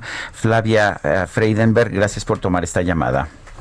Muchísimas gracias a ustedes. Buenos días. Buenos días, Flavia. Flavia, cuéntanos. Hola. Qué gusto saludarte. Muy bien, cuéntanos qué opinas de esta decisión, de esta disposición del Instituto Nacional Electoral. Sí, por supuesto. Miren, eh, primero eh, mencionar que México se encuentra desde hace ya unos años en un proceso de transformación muy importante que tuvo un punto clave que fue la aprobación de la exigencia, no de la obligación, de la exigencia de incluir candidaturas paritarias a todos los cargos de elección popular en la Constitución en el año 2014. Desde ese momento se han dado muchas eh, iniciativas y se han aprobado reformas electorales y se han aprobado lineamientos y reglamentos y medidas de acción afirmativa que complementan a esa exigencia de paridad incluida en la Constitución como un mandato constitucional para todos los cargos y para todos los niveles de competencia. Lo que ha realizado el Instituto Nacional Electoral en, la última semana es aprobar unos criterios para implementar esa paridad de género que está exigida ya en la Constitución en un nivel institucional específico, que es el de las elecciones a gobernadores, en el sentido de que era uno de los niveles donde los partidos políticos mexicanos, aun cuando la exigencia de la paridad constitucional ya estaba en la ley, no ponían mujeres para que fueran candidatas. Y si me permiten, le puedo dar unos datos que están presentes en el informe, en el diagnóstico que realizó el instituto para poder tomar esta decisión. Y son dos datos muy poderosos. El primer dato es que desde 1979 a la fecha solo ha habido siete mujeres gobernadoras. Ustedes me podrían decir, eh, Sergio Lupita, bueno, pero puede ser que las mujeres compitan y no ganen elecciones, por eso no hay gobernadoras. Esa podría ser una lectura. Otra lectura podría ser, que es, creo yo, un poquito más adecuada, que no hay mujeres gobernadoras porque no llegan a ser candidatas. Entonces, lo que el Instituto Nacional Electoral ha hecho simplemente es establecer los criterios a partir de los cuales los partidos políticos mexicanos tienen que atender la exigencia de la paridad, introduciendo un criterio entre ellos que es establecer que en, tomando todo todas las elecciones que va a haber en la próxima elección del 2021, de las 15 gobernaturas que se están disputando, al menos 7 tengan candidatas de un género y candidatos de otro género. Em, eh, Flavia, lo que han señalado algunos representantes de Morena, por ejemplo, o del PAN, es que la autoridad se está extralimitando en sus facultades y que no se respetaron los días, los 90 días antes del arranque del proceso para emitir las reglas. Mira, hay un antecedente, querida Lupita, si te acuerdas, en, el, en noviembre del año 2017, cuando el Instituto Nacional Electoral aprobó también unos criterios de exigencia en donde se les exigía a los partidos que la digamos que los encabezamientos de las listas legislativos por RP también tuvieran eh, una consideración paritaria y también los partidos los partidos se van a resistir, eso ya lo sabemos.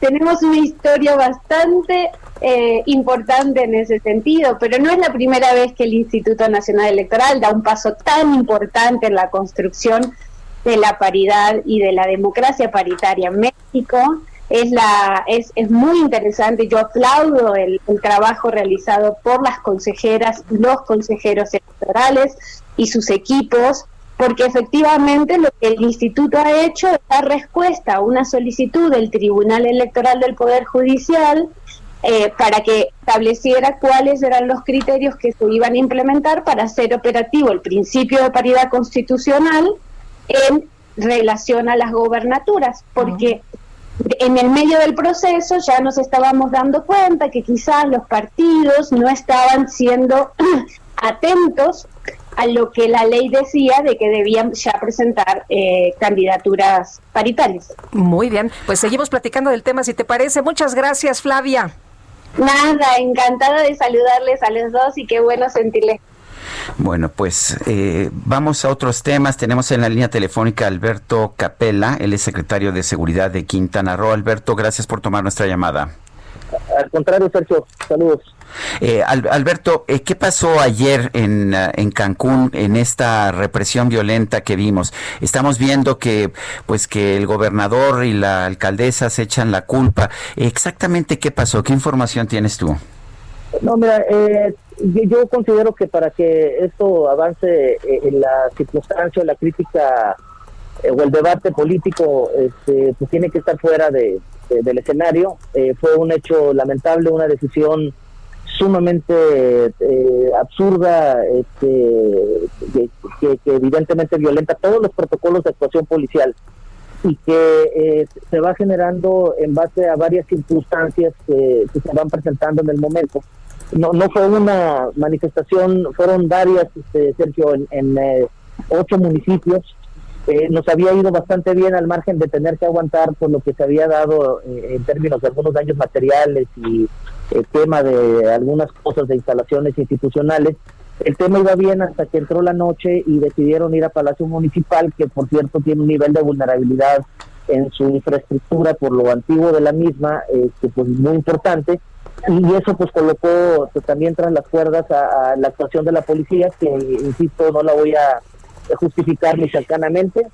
Hay eh, una eh, actuación eh, de los mandos totalmente equivocada y bueno, pues el, el uso de la fuerza, este, Sergio, la primera premisa es que debe ser equi equitativo a, la fuerza que estás combatiendo. Yo, yo, veo a los ciudadanos al margen de que en algunos de ellos había un importante nivel de agresión, eh, este, pero no, no, no, no en ese nivel, eh, este, eh, entró en pánico uno de los mandos por la quema de las instalaciones de Palacio Municipal y la enorme preocupación que representaba que las personas que seguían laborando perdieran la vida por el tema del incendio. ¿no?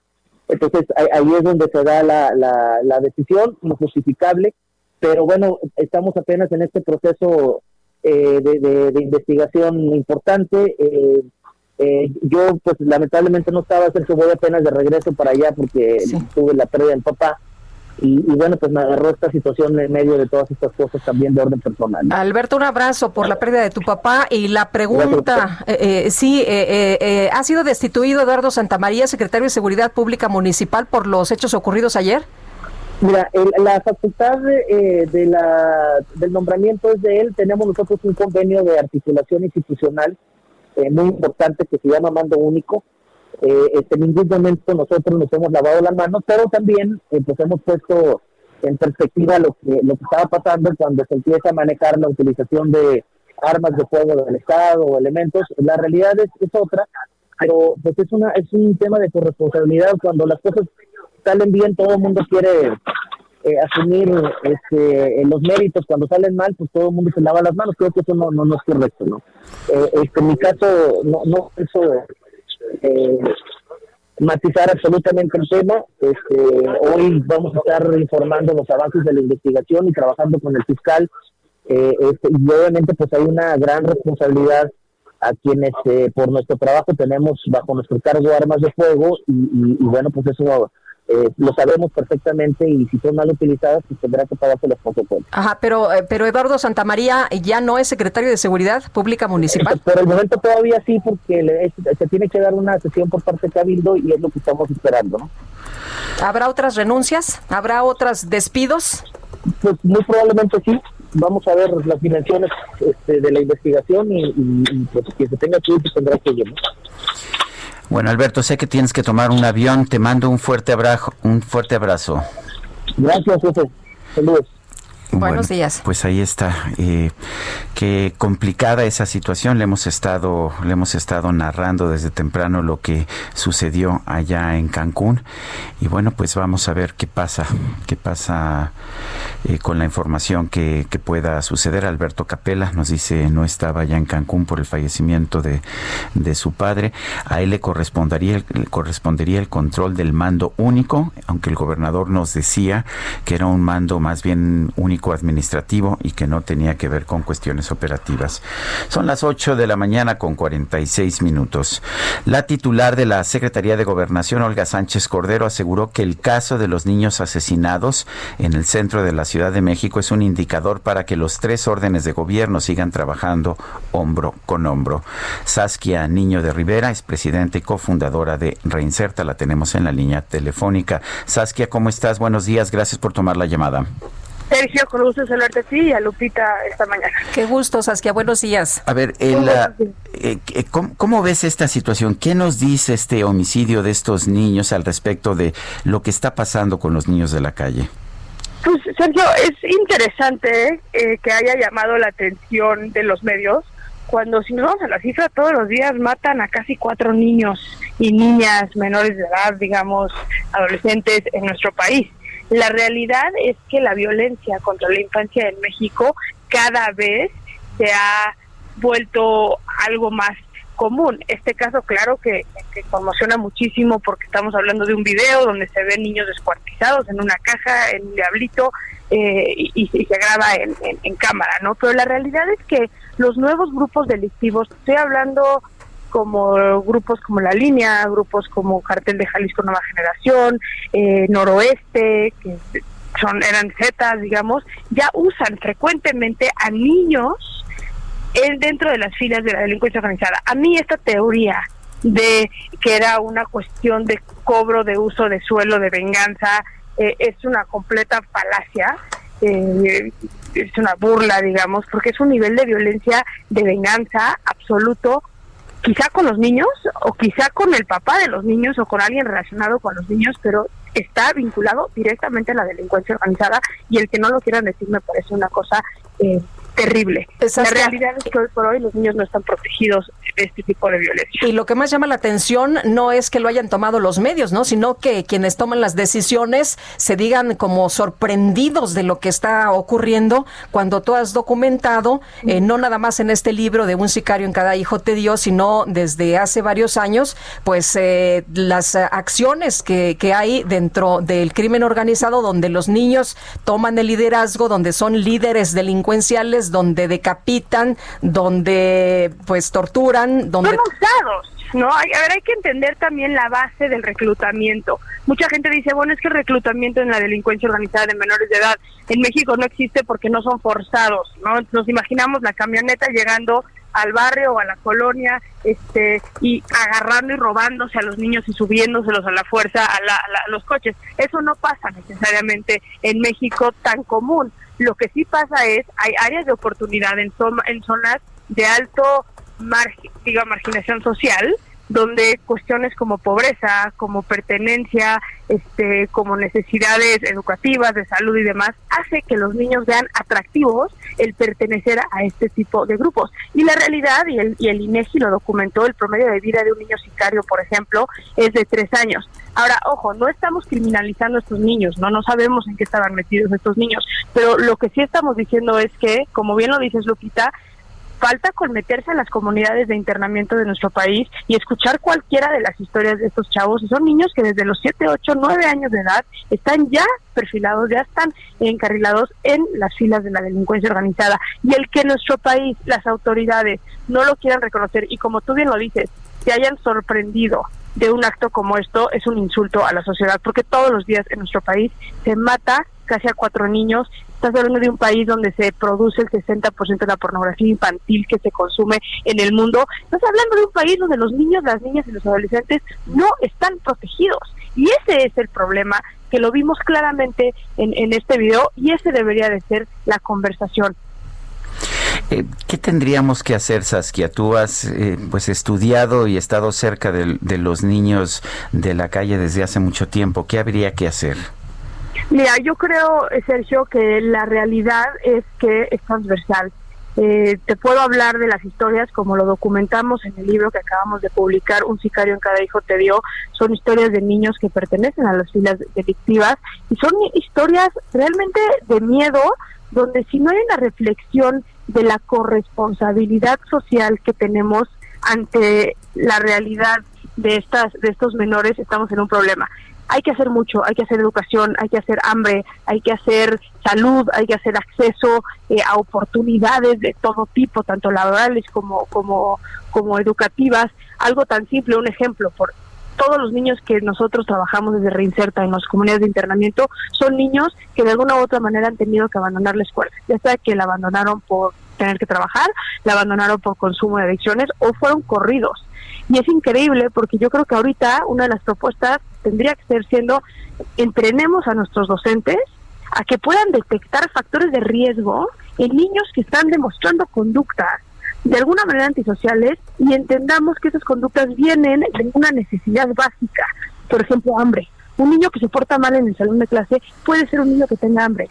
¿Sí me, me, explicó? Entonces, creo que por ahí tiene que ir la conversación, lejos de criminalizar a estos menores y lejos de hacer caso omiso y de sorprendernos hay que empezar a atacar de una manera transversal la problemática de los niños, las niñas y los adolescentes dentro o como consecuencia de la delincuencia organizada. Eh, Saskia, ¿qué, qué eh, piensas, eh, qué reflexionas cuando después de un acto como el de los niños que, que se encontraron aquí en la Ciudad de México, las autoridades o los legisladores dicen, vamos a desarrollar acciones, bla, bla, bla, bla? ¿Qué, qué piensas?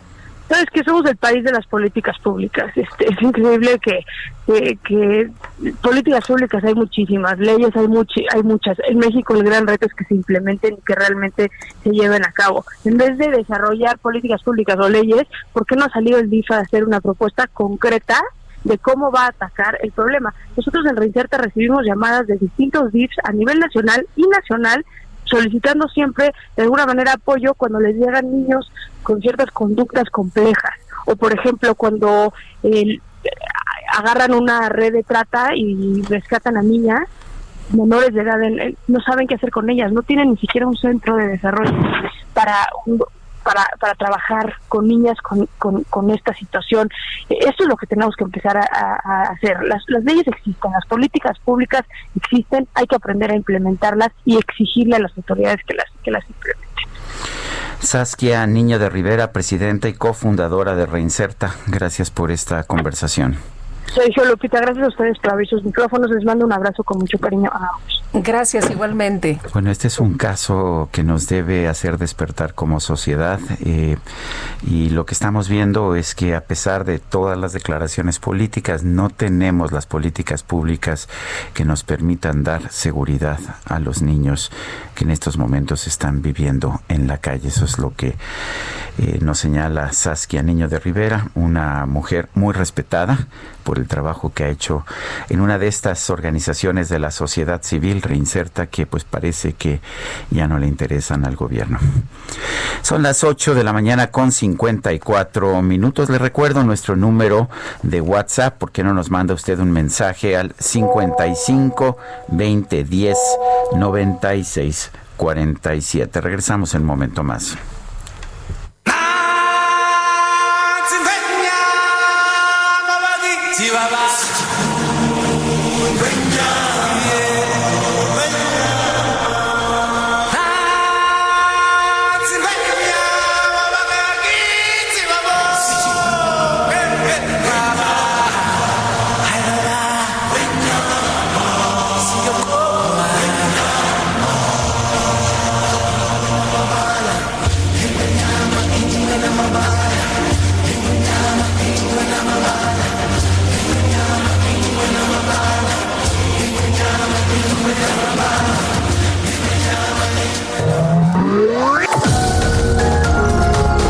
Sarmiento y Lupita Juárez quieren conocer tu opinión, tus comentarios o simplemente envía un saludo para ser más cálida esta mañana.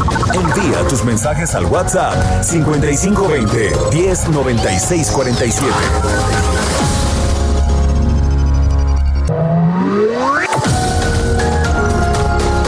Continuamos con Sergio Sarmiento y Lupita Juárez por El Heraldo Radio.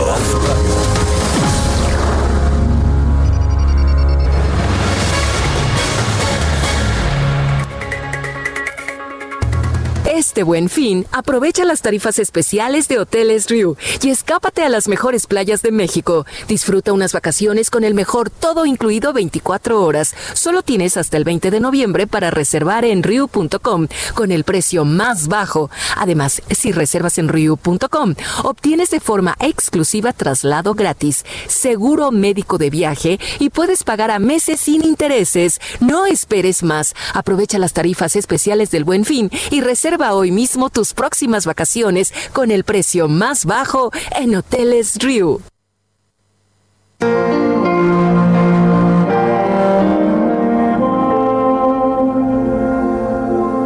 Where do we go from here?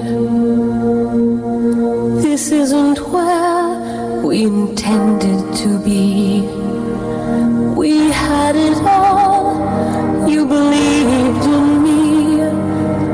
I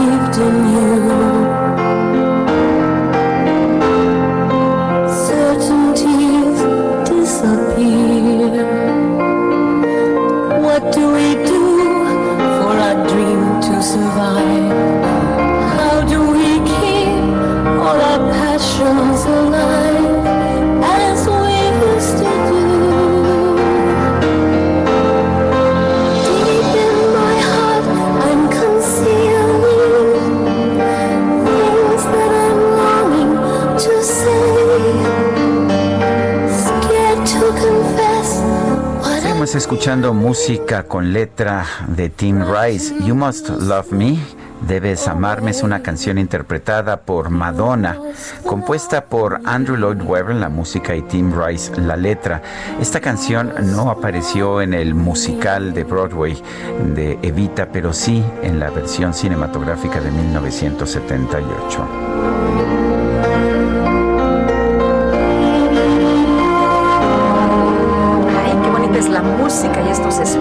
Sensacionales.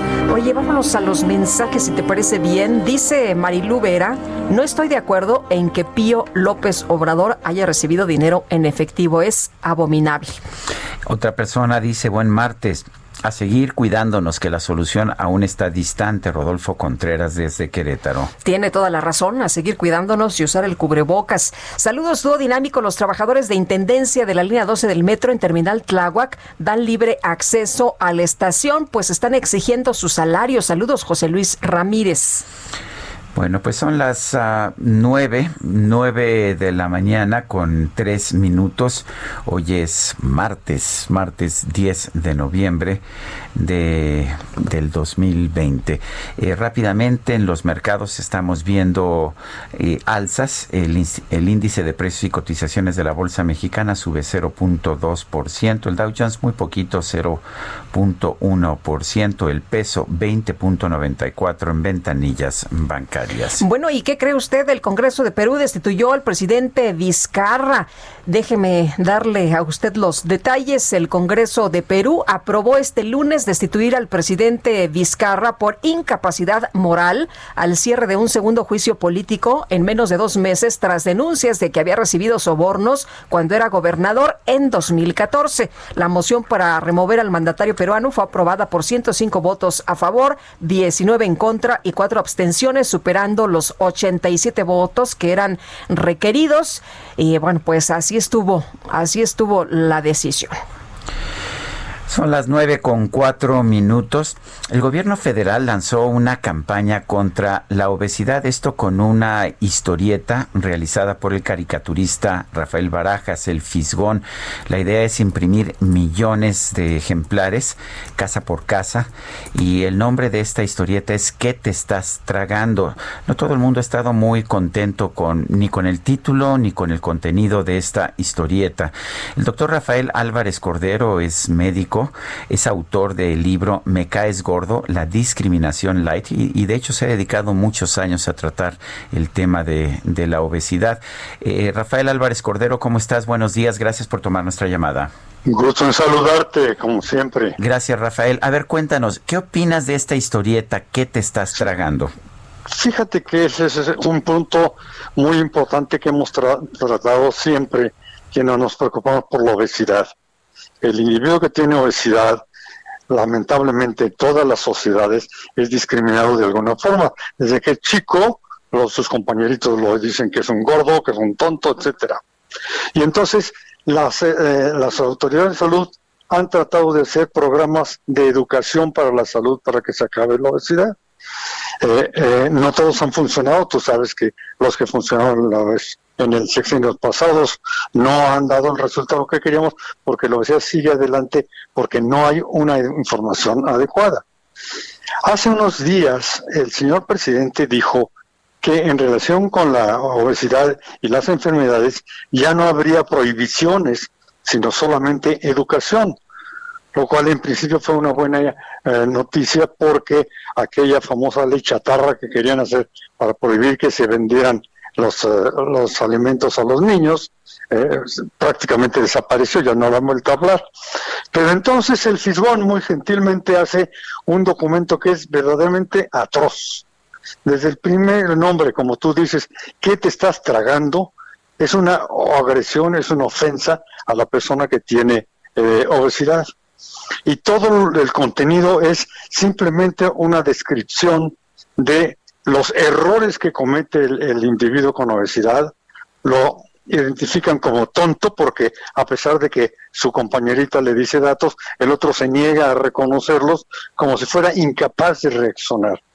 Todas las frases y todas las palabras son ofensivas, discriminatorias y no eh, van para no van para nada, ¿no? Porque dice, bueno, si tiene tanta azúcar eso que me dices, voy a ser una dulce persona. ¿Qué es lo que está diciendo este eh, esta, esta campaña? La está diciendo que es un enfermo mental que no puede darse cuenta de lo que se trata. Pero además trata a los alimentos como chatarra. Tú y yo hemos hablado muchas veces de que no hay ningún alimento que es chatarra. Puede ser un alimento descompuesto que tiene microbios, pero no hay ningún alimento sano o, digo eh, natural o procesado que se puede considerar chatarra. Lo que hemos visto muchas veces es que la cantidad de alimento que se toma es una eh, es en exceso por falta de información y nunca ha habido una campaña adecuada. Y esto no va a ayudar. Como tú dices, han querido hacer 30 millones de, de folletos como esto y ya me imagino que con este folleto en la escuela eh, un niño eh, eh, delgado le va a decir a alguien que tiene obesidad, oye, ¿tú qué te estás tragando? Mm. Y va a seguir la, la, agresión, ¿no? Mm, la comida le, quiero hacer una, le, quiero hacer una pregunta. ¿Quién debería hacer estas campañas y si sirven de algo? Porque usted mencionaba que hemos tenido campañas y que no nos han servido de nada, como esta de no. Chécate, mídete, muévete, que tenía muy buena musiquita, pero hasta ahí se quedaba, ¿no? Exacto, de lo que se trata es de que se unan los educadores, porque no se trata de hacer campañas porque sí, los educadores en salud, ¿no? Y que se los expertos en, en, el problema de obesidad, para diseñar una campaña en donde poco a poco se eduque a la persona, ¿no? El problema que tenemos es que hay información, todo el mundo sabe que hay obesidad. Esa es la información. Todo el mundo sabe que si comes mucho te vas a... Pero la educación de cómo hacerlo no se ha logrado. ¿Por qué? Porque no se llega a la población que lo necesita. Entonces las mamás siguen dando alimentación exagerada a sus niños, los niños siguen comiendo sin límite, los papás se enojan porque alguien quiere hacer un estudio para ver si hay obesidad en el niño. Es decir, falta educación en salud. Mientras no haya eso, la información no sirve para nada. Entonces creo que sí se puede hacer. De hecho, el Instituto Nacional de Salud Pública tiene la manera de hacerlo y por eso incluso algunos miembros de este instituto ya se quejaron por este terrible folleto que es discriminatorio.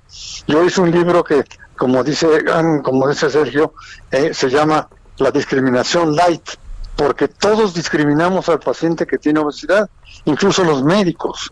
Entonces creo que tenemos que cambiar el panorama, considerar que esta es una enfermedad, no es una maldición, y que el Señor no tiene la culpa de estar así, sino que tiene que tener mejor información y mayor educación. ¿Qué, harías tú? Sabemos que el camino es educar, no es prohibir, por ejemplo, pero ¿qué harías tú para educar? Exactamente, ¿qué, harías de diferente? Bueno, lo que estamos haciendo, yo tengo una plataforma eh, en, las redes que se llama Quiero Saber Salud, es mandar los mensajes y pedir que, que, que repliquen los mensajes.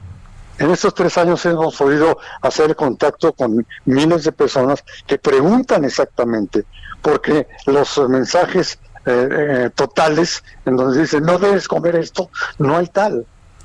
Cualquier persona puede comer cualquier eh, tipo de alimento natural o industrializado pero tiene que saber las raciones, tiene que conocer más sobre el contenido, entender más por qué tiene que alimentarse y otra cosa importante que no se habla, tiene que tener actividad física, lo cual es un poco difícil ahora por las circunstancias en las que vivimos. Pero el equilibrio metabólico se logra cuando educas a la persona para que coma raciones adecuadas, para que haga ejercicio físico adecuado y que controle su, su peso. De otra manera, nunca vamos a poder hacerlo. Eh, el etiquetado mismo eh, es, es, un, etiquetado eh, que pretende que la gente entienda qué quiere decir este alto en grasas trans. No sé si tú sabes qué es grasas trans, pero no idea tengo, Entonces, son las grasas malas. no puede ser que esa sea la manera de educar a la gente. Oiga, doctor, pero aparte también le dicen a la gente, come bien. Pues, eh, come bien. Pues sí, el, come bien, sí, como no, me comí 40 tacos. Claro. Sí, comí requete bien. Entonces, eso es lo importante, el que entendamos que tenemos que revertir la tendencia mundial de que más es mejor, ¿no? Es decir, eh, eh, no hemos aprendido que debe haber un equilibrio entre lo que yo como y lo que yo gasto. Y eso es requiere una educación bien hecha con programas que vayan desde la escuela, desde la, la familia y más adelante. Los únicos programas adecuados que han funcionado en el mundo, hay uno en, en Europa que se llama EPODE, por sus siglas en francés, quiere decir juntos vamos a prevenir la, obesidad infantil. El EPODE eh, incluye al director de la escuela, a los profesores, a los alumnos, a los papás, a los vendedores de alimentos, para que todos tengan un proyecto de mejorar la alimentación para todos. Y eso es lo que sí se puede hacer, sí, como dice Sergio, sin prohibiciones y sin eh, satanizaciones. La discriminación del obeso en este eh, folleto lo único que va a contribuir es que haya más eh, agresiones a los muchachitos gordos porque les va a decir, oye tú, ¿qué te estás tragando? Y que se mueran de risa por él. Eso es lo que tenemos que hacer y creo que vale la pena que recapaciten las autoridades que hicieron esto y que van a gastar en 30 millones de ejemplares que no van a servir para nada. Doctor Rafael Álvarez Cordero, autor de Me caes gordo, la discriminación light. Gracias por hablar con que, Gracias. Bueno, es, vamos con otros temas. Vamos a un resumen de la información cuando son las 9 con 13.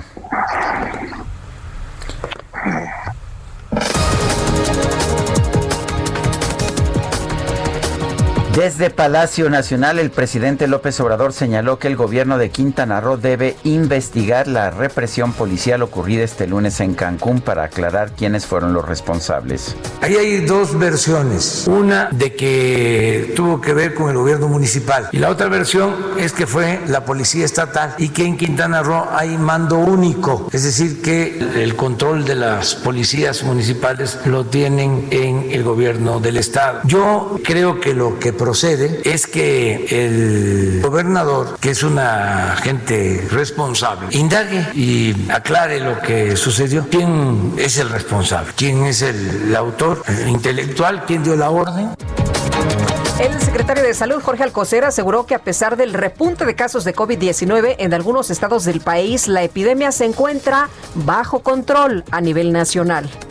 Una buena noticia de que estamos en control de la epidemia. Hubo algunos días, semanas en que esto se volvió un poco más eh, complicado, pero estamos ya en ese camino hacia abajo y las buenas noticias incluyen desde luego en las 32 entidades federativas, lo cual va a ser expuesto claramente en sus indicadores, los cuatro principales indicadores que sostienen, sustentan este buen camino y del cual desde luego la, el llamado es a seguir trabajando en ello. El fiscal general de los Estados Unidos, William Barr, autorizó el comienzo de investigaciones por acusaciones sustantivas sobre presuntas irregularidades en las elecciones presidenciales del pasado 3 de noviembre. El Congreso de Perú aprobó destituir al presidente Martín Vizcarra por incapacidad moral derivado de un caso de presunta corrupción durante su gestión como gobernador de la región de Moquegua en 2014. Oh Pokémon, yo entenderé tu poder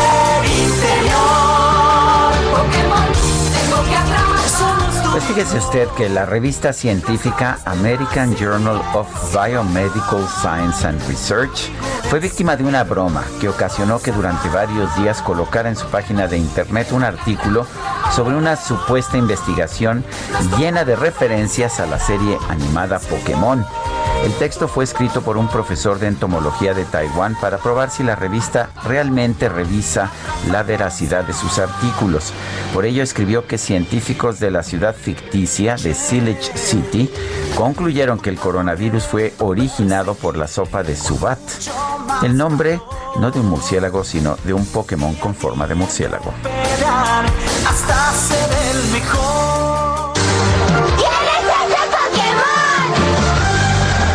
Sergio Sarmiento y Lupita Juárez. Tecnología con Dalia de Paz. Yo no veo aquí a Santa, ¿eh? ¿No ves a No, Santa? no veo a Santa. No, pues es que pensamos en principios de noviembre, ¿no? Pues es que hoy me dijeron, es que Santa Claus está en la cabina de Sergio y Lupita y yo lo único que vi que nos dejaron fue un pedacillo de carbón. Así Yo es. creo que nos hemos portado. Pero nos, nos lo mandó, este, nos lo mandaron de Coahuila, Ay, un, no. un- un notable senador. Bueno, bueno. Dalia de Paz, ¿cómo ver, te va? ¿Cómo te Yo va, no Dalia? escuché nada.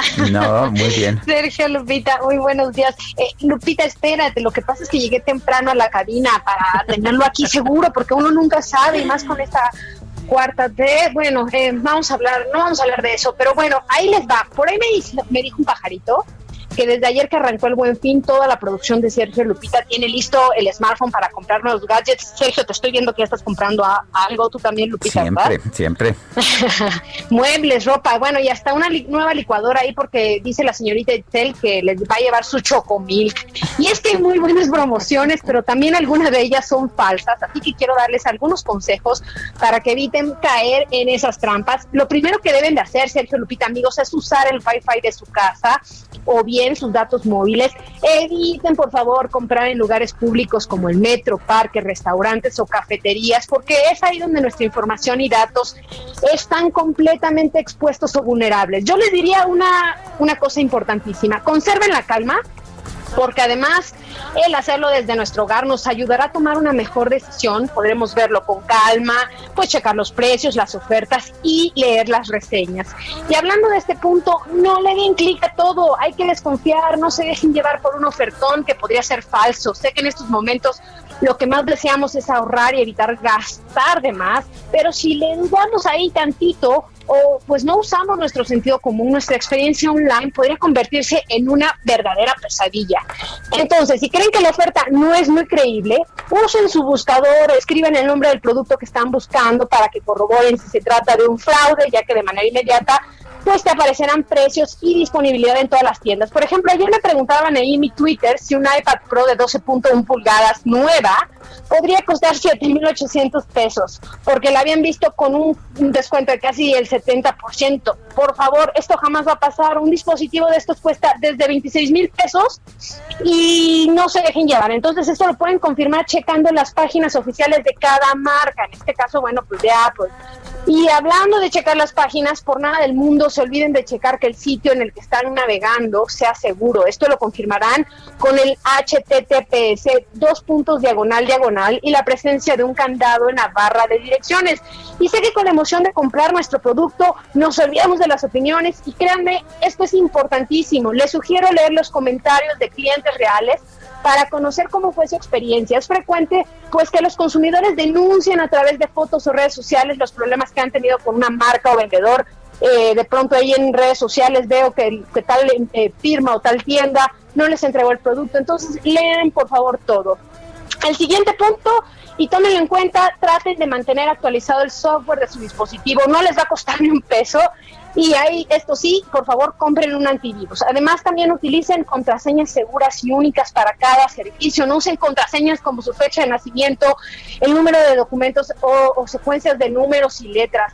Y finalmente les recomiendo comprar una con una sola tarjeta de crédito, es decir, así compren en una o más tiendas, que todo sea con la misma tarjeta, con una sola tarjeta de crédito y activen las notificaciones de sus movimientos bancarios para estar al pendiente de todo lo que está pasando y en caso de desconocer pues algún movimiento puedan comunicarse de manera inmediata a su banco. Y bueno, ahora sí ya Sergio Lupita, para concluir, para que nos escuchen donde quiera que estén, le hagan caso a mis recomendaciones porque Santa sí dejó un regalo para este buen fin y lo hagan aislados del ruido y sigan despertando con la buena música de este programa de DJ Kike. Les quiero regalar los nuevos audífonos inalámbricos de LG, los Stone Free, que más allá de que ofrecen una gran calidad de sonido gracias a una alianza que hicieron con Meridian, son los primeros auriculares que se encargan de eliminar el 99% de las bacterias gracias a su base de carga equipada con luz ultravioleta, es decir, que prácticamente se limpian solos en 10 minutos y funcionan para iOS y Android.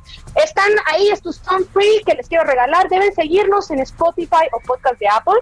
Nos encuentran como Sergio Lupita, mandarme un screenshot de que ya lo hacen y decirme por qué les gustaría llevarse estos LG Tone Free. Hay que ser creativos con sus respuestas y mandarlo a Dalia de Paz hradio.gmail.com. Repito, Dalia de Paz, hradio.gmail.com. Cualquier duda o comentario me encuentran como Dalia de Paz en Instagram y Twitter. Lupita, tú también puedes participar.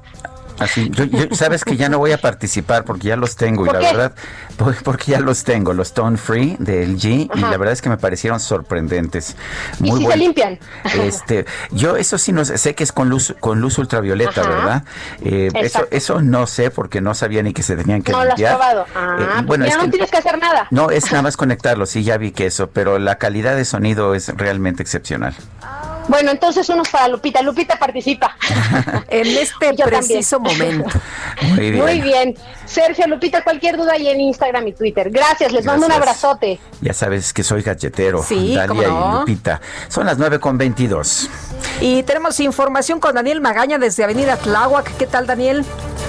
¿Qué tal, Lupita Sergio? Muy buenos días. Efectivamente, pues tenemos eh, complicaciones vehiculares para incorporarse hacia la zona de la calzada Ermita Iztapalapa en, la zona de la avenida Tláhuac. En este punto, bueno, pues también hay que tener cuidado con los peatones. En cuanto a la estación del metro, fíjate que eh, pues están manifestando grupos de trabajadores del sistema de transporte colectivo metro, o más bien, bueno, pues personas que se dedican a la limpieza en el interior del metro de una empresa privada que se llama Multivim, y es que ellos no han tenido el pago de sus salarios, la estación del Metro Tláhuac se están manifestando, pero el servicio del eh, precisamente del sistema del sistema de transporte colectivo está operando con normalidad para las personas que avanzan en dirección hacia aquí, hacia la zona de Atlalilco o continúan hacia la zona de Miscuac. El reporte muy buen día. Gracias, Daniel. Muy buenos días. Oye, me dicen que la empresa esta que tiene problemas ahí son trabajadores de limpieza, pero tienen problemas con sus cuentas, que en el metro están insistiendo para que se resuelvan pronto y los trabajadores de limpieza no tengan contratiempo para recibir sus pagos. Vamos con Gerardo Galicia. Adelante, Gerardo.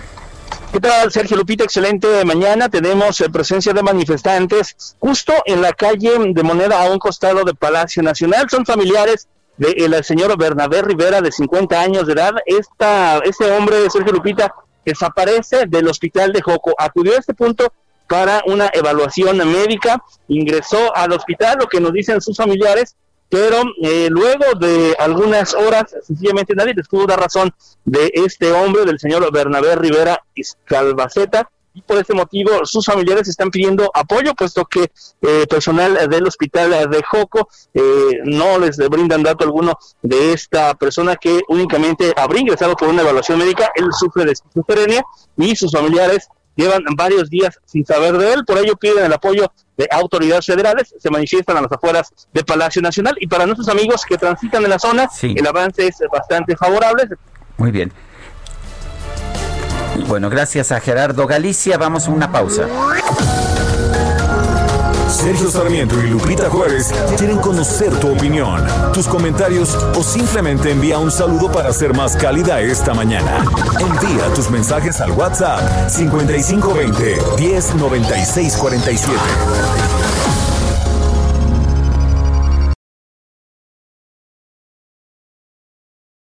www.acron.com.mx. No esperes más. Acron, tu mundo en movimiento. Llegué a probar la cocaína, los ácidos, pastillas, pues hasta el final fue el que me encontré con la piedra, que fue con lo que más me hice adicto, ¿no? A los 17 empecé a consumir ya fuertemente y fue donde empezó a ir en picada toda mi vida. Lo anexábamos. Se lo llevaba pues a la fuerza, ¿no? Lo tenían que someter. Él tiene temor de regresar a la casa para no recaer. Esto es un martirio que a nadie se le desea en verdad. El mundo de las drogas no es un lugar feliz. Busca la línea de la vida. 800-911-2000. Este año, los temas centrales de la cumbre de las mil empresas más importantes de México serán los paneles de las relaciones comerciales de México con Corea del Sur, Gran Bretaña, Canadá e Italia. Disfruta de la cumbre virtual este 2 de diciembre. Sé parte de la nueva realidad de los negocios. Los mejores regalos están en el Buen Fin de El Palacio. Disfruta hasta 50% de descuento, más hasta 18 mensualidades sin intereses. Además, empieza a pagar en marzo de 2021 solo con tu tarjeta Palacio. Noviembre 9 al 20 de 2020. Soy totalmente Palacio. Consulta términos en elpalaciodehierro.com. En Chedragui, el buen fin cuesta menos. Lavadora continental para 14 kilos o estufa Mave de 20 pulgadas a solo 3,490 pesos cada una. Y colchón Master Galicia King Size, 2,645 pesos. Y hasta 20 meses sin intereses. Consulta bonificaciones por banco en tienda. Vigencia 9 y 10 de noviembre. Chedragui, sí cuesta menos. Heraldo Radio, la H que sí suena y ahora también se escucha. Continuamos con Sergio Sarmiento y Lupita Juárez por El Heraldo Radio. Desde México, para el mundo entero. Abuelita, soy tu nieto. La micro deportiva. La micro deportiva.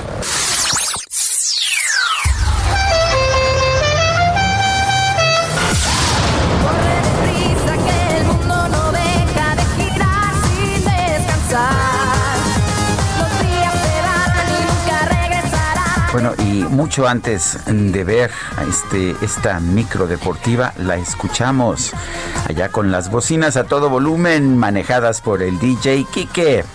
Llega la micro deportiva y el conductor Julio Romero. ¿Cómo estás, Julio? ¿Qué nos tienes esta mañana?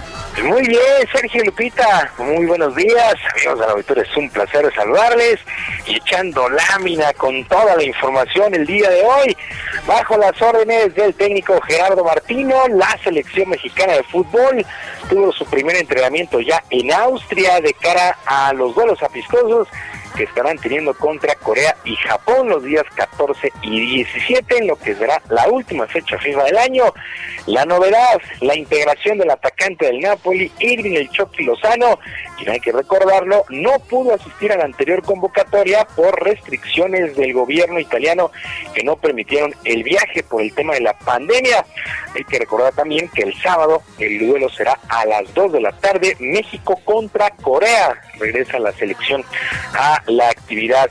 Mientras que en el balompié local, la directiva de los Pumas, de los, Pumas de la universidad, anunció que su portero Alfredo Talavera estará fuera de acción entre cuatro y seis semanas después de una lesión muscular grado 3 misma que sufrió en el calentamiento previo al duelo contra Cruz Azul el pasado fin de semana allá en la cancha del Estadio Azteca, así es que baja sensible para los Pumas, que hay que recordar, eh, pues están dentro de los primeros cuatro, terminaron en el segundo sitio de la tabla y descansan la primera semana del repechaje. Vamos a ver si alcanza a recuperarse Alfredo Talavera, situación que se ve complicada.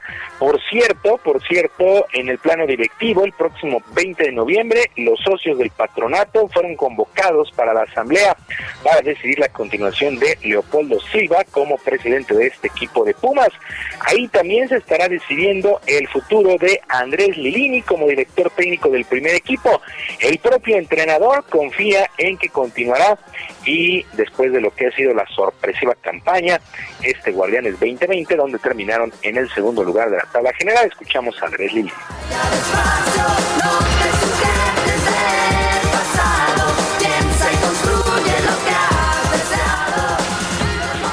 No, no lo sé. El proyecto sí va a continuar, eso es claro. Los nombres no lo sé, no, no me he juntado con, con el ingeniero. La verdad que dejamos todo para que esto pase. Eh, pero el proyecto está por encima de los nombres. Y si hay algo que Leopoldo y la directiva apostó es por, por continuar con esto que, que está sucediendo en estos momentos. Sí, todo parece indicar que continuará el propio ingeniero Leopoldo Silva y Andrés Lilini pues se le extenderá el contrato y seguirá siendo el técnico del primer equipo. Recordar que Andrés Lilini entró de emergencia tres días antes de que arrancara el torneo. Miguel González Michel renunció y trajeron a Andrés Lilini de interino. Él venía de dirigir las fuerzas básicas de Pumas y con los buenos resultados fue ratificado y terminó, repito, en este segundo segundo sitio y esperan la continuidad con, junto con Israel López, esta dupla que ha entregado buenos resultados para Pumas. Y Arturo Bricio, titular de la Comisión de Arbitraje, hizo su balance semanal después de lo que ha sido la jornada 17 y última del Guardianes. Justificó todas las decisiones tomadas por los silbantes, incluida la decisión del gol anulado a Tigres, que ocasionó la molestia en redes sociales del atacante André Pierre Guignac. Escuchamos a Arturo Bricio.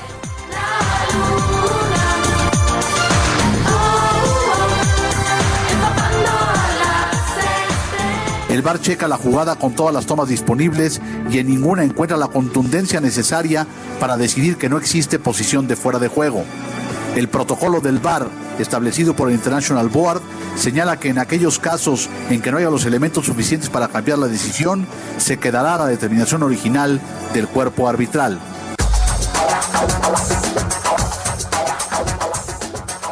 Así las cosas con este André Pierre Guignac, que salió muy molesto porque con la anulación de ese gol, eh, Tigres no pudo meterse dentro de los primeros cuatro, disputó eh, o tendrá que disputar el repechaje y André Pierre Guignac se le fue la oportunidad de disputar el título de goleo. Pues así las cosas.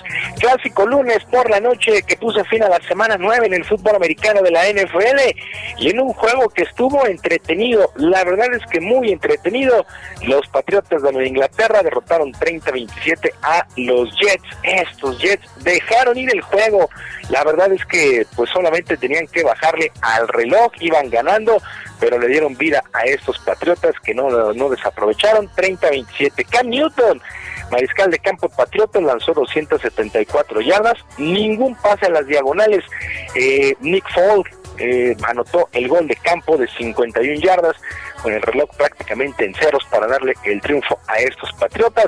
Los Jets siguen invictos, no han ganado y ya llevan nueve, nueve derrotas. Sí, la verdad es que ayer tenían el juego en sus manos y hubiera sido un resultado bien sorpresivo.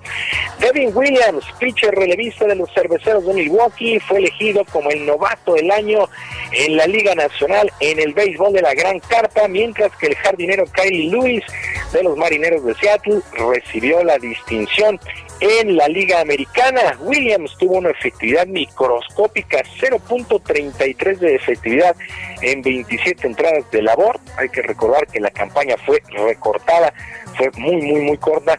Así es que ya están los novatos del año en las grandes ligas. Y el equipo de Fuerza Regia derrotó 89-81 a los mineros de Zacatecas y finiquitó la, la final de conferencia 2-0 y avanzan a disputar el título de la Liga Nacional del Básquetbol Profesional. Buscarán su tercer título en su historia en la zona este, mientras que en la zona del oeste los aguacateros de Michoacán derrotaron 101-87 a los Astros de Jalisco con todo y Gustavo Ayón y son los campeones, van por primera ocasión a las finales por el título. La actividad también de una recortada campaña en la Liga Nacional del Básquetbol Profesional. Sergio Lupita, amigos del auditorio, la información deportiva este martes. Recordarle nuestra vía de comunicación en Twitter, arroba jromerohb, en arroba jromerohb. Ahí puede hacer sus peticiones musicales, saludar al DJ Quique, saludarme a mí, pues cualquier cosa. Ahí tenemos nuestra vía de comunicación en Twitter, J. Romero HB. Sergio Lupita, la información deportiva este martes. Gracias, Julio. Muy buenos días. Son las 9 con 38 minutos. Vamos a más información.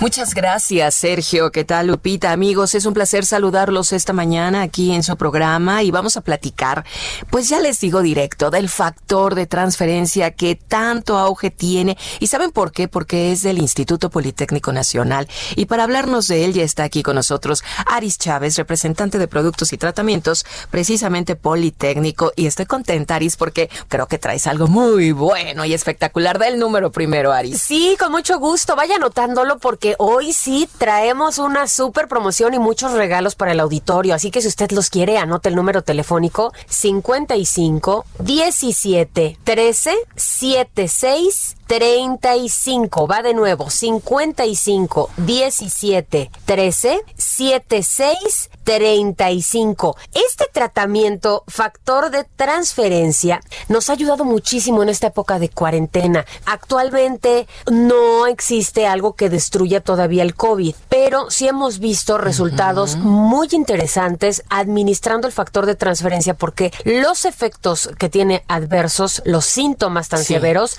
se han visto disminuidos notablemente para quien ha tomado el factor de transferencia. Además de que quien lo toma regularmente, como somos nosotros, Claro. ha evitado contagios, que esto es muy importante en esta época. Además, hay que pensar que viene otra época difícil, ya con el frío se combinan otras enfermedades respiratorias y qué importante es protegernos y sobre todo, pues que podamos hacerlo toda la familia, mi querida Ay, eso es lo más importante, el amor hacia nosotros y a la familia. Claro, y que ahora está al alcance de nosotros. Este tratamiento del Instituto Politécnico Nacional eleva nuestro conteo de glóbulos blancos, de leucocitos. Quiere decir que vamos a multiplicar por 400 veces nuestro sistema inmunológico. padrísimo. De manera preventiva sería lo ideal, pero si usted ya tiene alguna enfermedad de otro tipo, autoinmune crónico degenerativa, esta nos ayuda a ver una mejoría de hasta un 90% desde la primera semana. Tenemos pacientes con cáncer, diabetes, lupus, esclerosis múltiple, fibromialgia, artritis reumatoide, VIH, todas estas enfermedades que tienen un factor en común, destruyen el sistema inmune. Fíjate qué barbaridad. Y como logramos recuperarlo con el factor, pues recuperamos la salud Mm, inmediatamente. la buena noticia. Sí, hombre. Ajá. Y además nuestros pacientes se sienten muy bien tomándolo todos los días. Es una dosis diaria, es un líquido, es, viene en una ampolleta, saca uno el líquido, lo pone uno debajo de la lengua, unos minutitos, te lo pasas y ya está. Esto durante 10 a 12 días y luego nos volvemos a ver dentro de cuatro meses, porque por Muy esta bien. época de pandemia no podemos bajar la guardia, mi querida Claro, claro, claro, está excelente. Pues ahora sí venga esa buena promoción de Buen Finaris.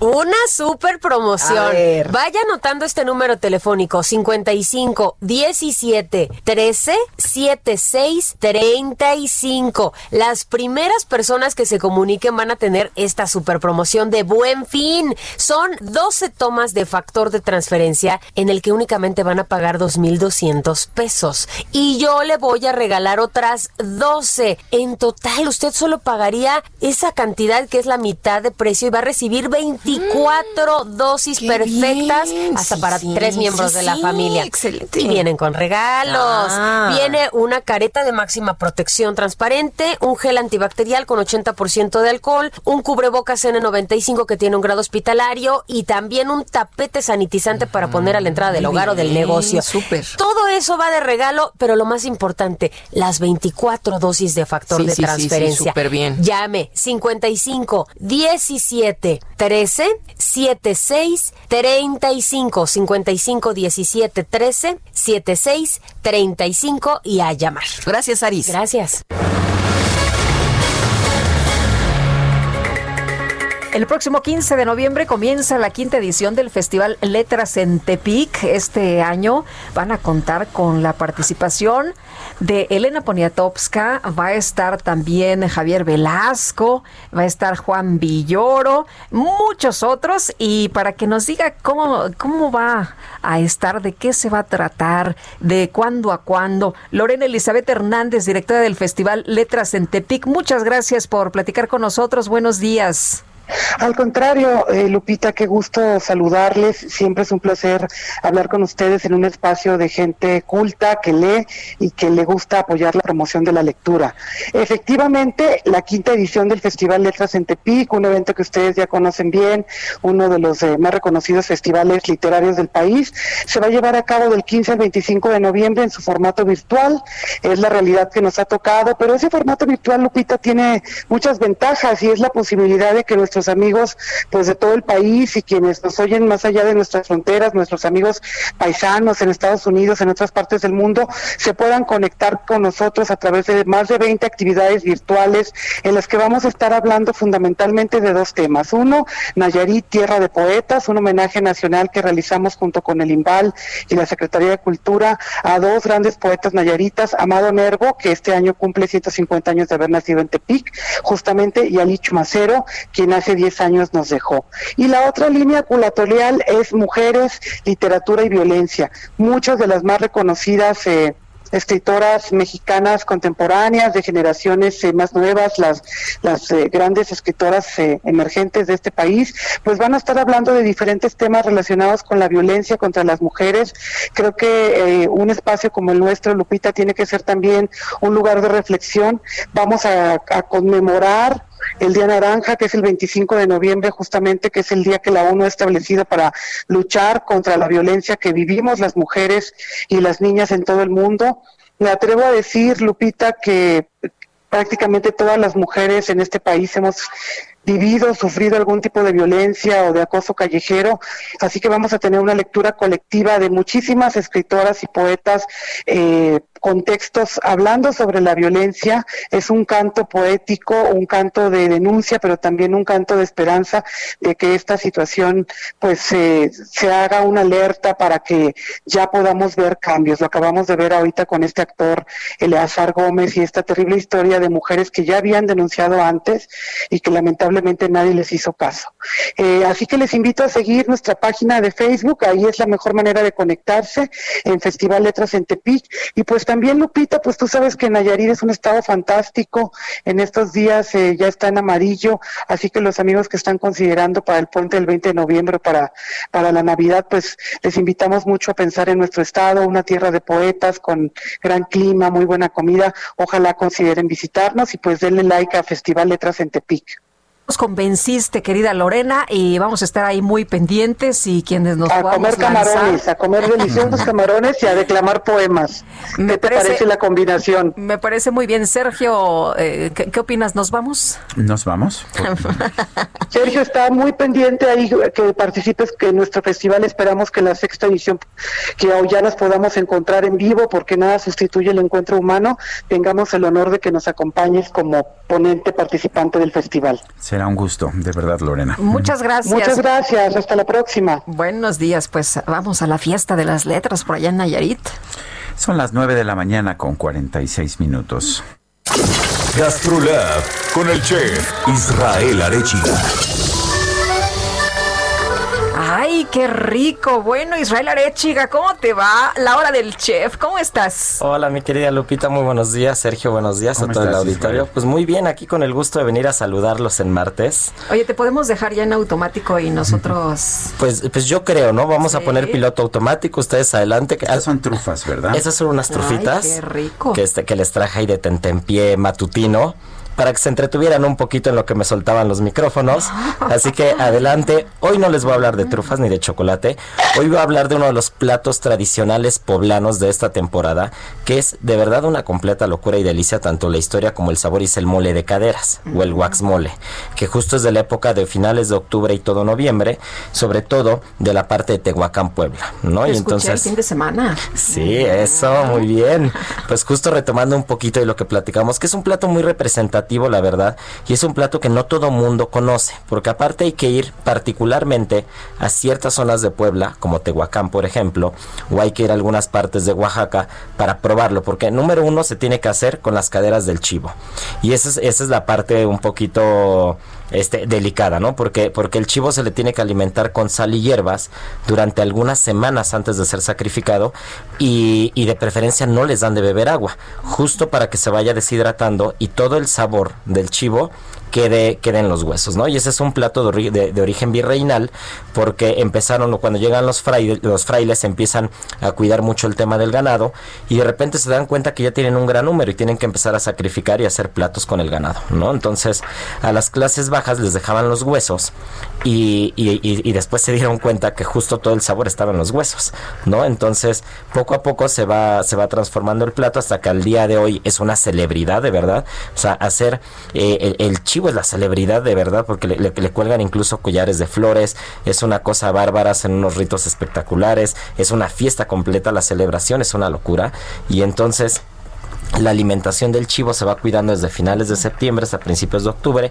No le dan de beber, le dan hierbas, le dan sal y entonces todo el sabor se va concentrando en los huesos. Después se sacrifica el animal, que también el, tema del sacrificio es otra celebración aparte.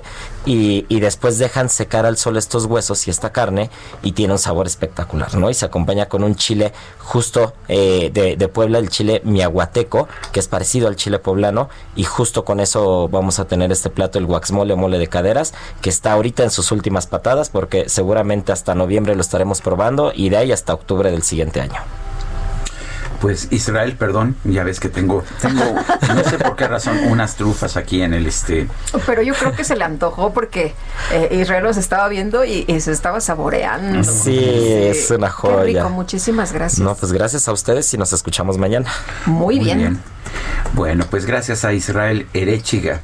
Arechiga, perdón.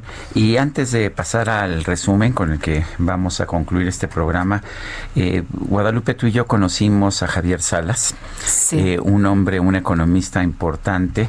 Estuvo trabajando muchos años en el Banco de México, donde era economista, donde era el estadístico, el que reunía, eh, por ejemplo, los datos para eh, para el índice de inflación, este, hizo tantas cosas, era también director de, de análisis económico de la ANTAD hace muy pocos días, de hecho participé en una reunión en que estuvo él todavía conectado por, por Zoom.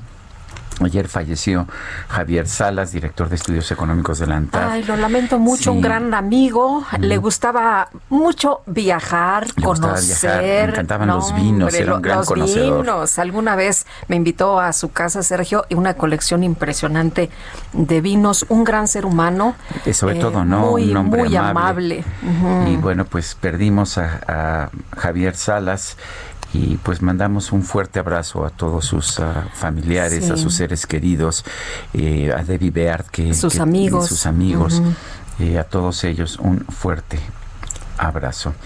Son las 9 de la mañana con 50 minutos.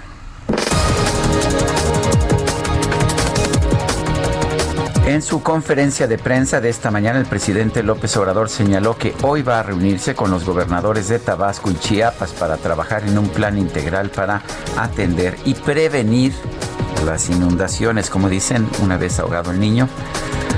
Pues eh, se tapa el pozo, ¿no?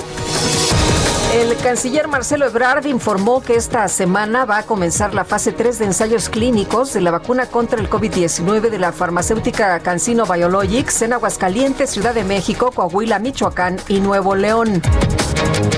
El ministro de Salud de España, Salvador Illa, señaló que espera que para antes de mayo del 2021 más de 10 millones de españoles reciban la vacuna contra el coronavirus de la farmacéutica Pfizer.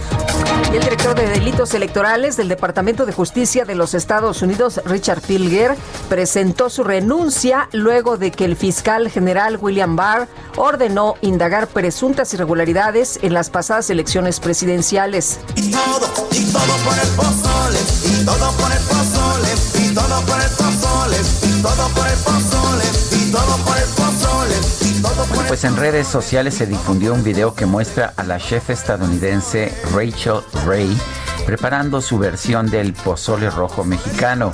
La receta, sin embargo, causó tanto risas como enojos, debido a que incluyó ingredientes como frijoles, sí, pozole con frijoles, chili, chili, ¿Chili con carne o sin carne? pues no sé, pero miel y cerveza, así todo esto en el pozole.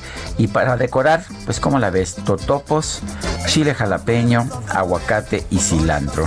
En redes sociales circularon muchas reacciones de mexicanos molestos por este pozole. No era pozole. Some pickled jalapenos. Oye, oye, jalapeños. A little dollop of sour cream. Crema. Oh, shit. No. Aguacate. Little cilantro. No, babosa, no. No, no. No, no, le puso miel. No, hombre. Bueno, son las Ay. 9 con 53. El que le pone miel es Augusto Atempa desde Insurgentes y Viaducto. ¿Cómo estás, Augusto? Sergio Lupita, muy buenos días. Pues eh, para informarles que el avance sobre la Avenida de los Insurgentes desde el circuito interior hasta el World Trade Center presenta muy buen avance. El paso vehicular se complica un poco en Luz Aviñón hasta Viaducto. Pasando este punto, la circulación mejora para los conductores que se dirigen hacia la Avenida de Álvaro Obregón. Viaducto también presenta, Viaducto Miguel Alemán Valdés presenta avance complicado desde la zona de Observatorio hasta la Avenida de los Insurgentes. Hay que tener paciencia para poder cruzar este punto y dirigirse hacia el aeropuerto. Sergio Lupita, el reporte. Bien. Augusto, gracias. Seguimos pendientes, buen día. Se nos acabó el tiempo, Guadalupe, son las 9 con 54. Nos despedimos con esta, que también la letra es de Tim Rice, Can You Feel the Love Tonight, del Rey León, la música de Elton John. Hemos estado festejando el cumpleaños número 76 de Tim Rice. Y nosotros, ¿te parece? Nos despedimos. Que la pasen todos muy bien, que ¿Qué disfruten este este, día. trufas? Buenísimos, ¿verdad? Eran muchas, pero bueno. Yo me las sigo comiendo, gracias. Y pues aquí nos escuchamos mañana tempranito a las 7 en punto. A las 7 antojó, en ¿verdad? punto de la mañana. No, yo ya me acabé un montón, ya, ya sabes, pero estaban buenísimas. Delicioso. Hasta mañana entonces, gracias de todo corazón.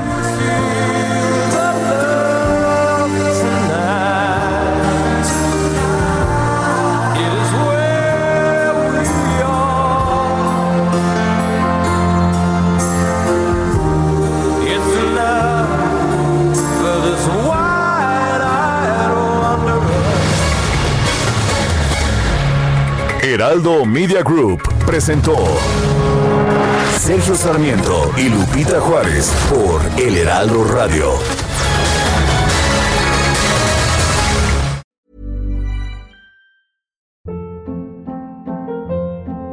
Hold up. What was that? Boring. No flavor. That was as bad as those leftovers you ate all week. Kiki Palmer here, and it's time to say hello to something fresh and guilt-free. Hello Fresh. Jazz up dinner with pecan-crusted chicken or garlic butter shrimp scampi. Now that's music to my mouth. Hello Fresh. Let's get this dinner party started. Discover all the delicious possibilities at hellofresh.com.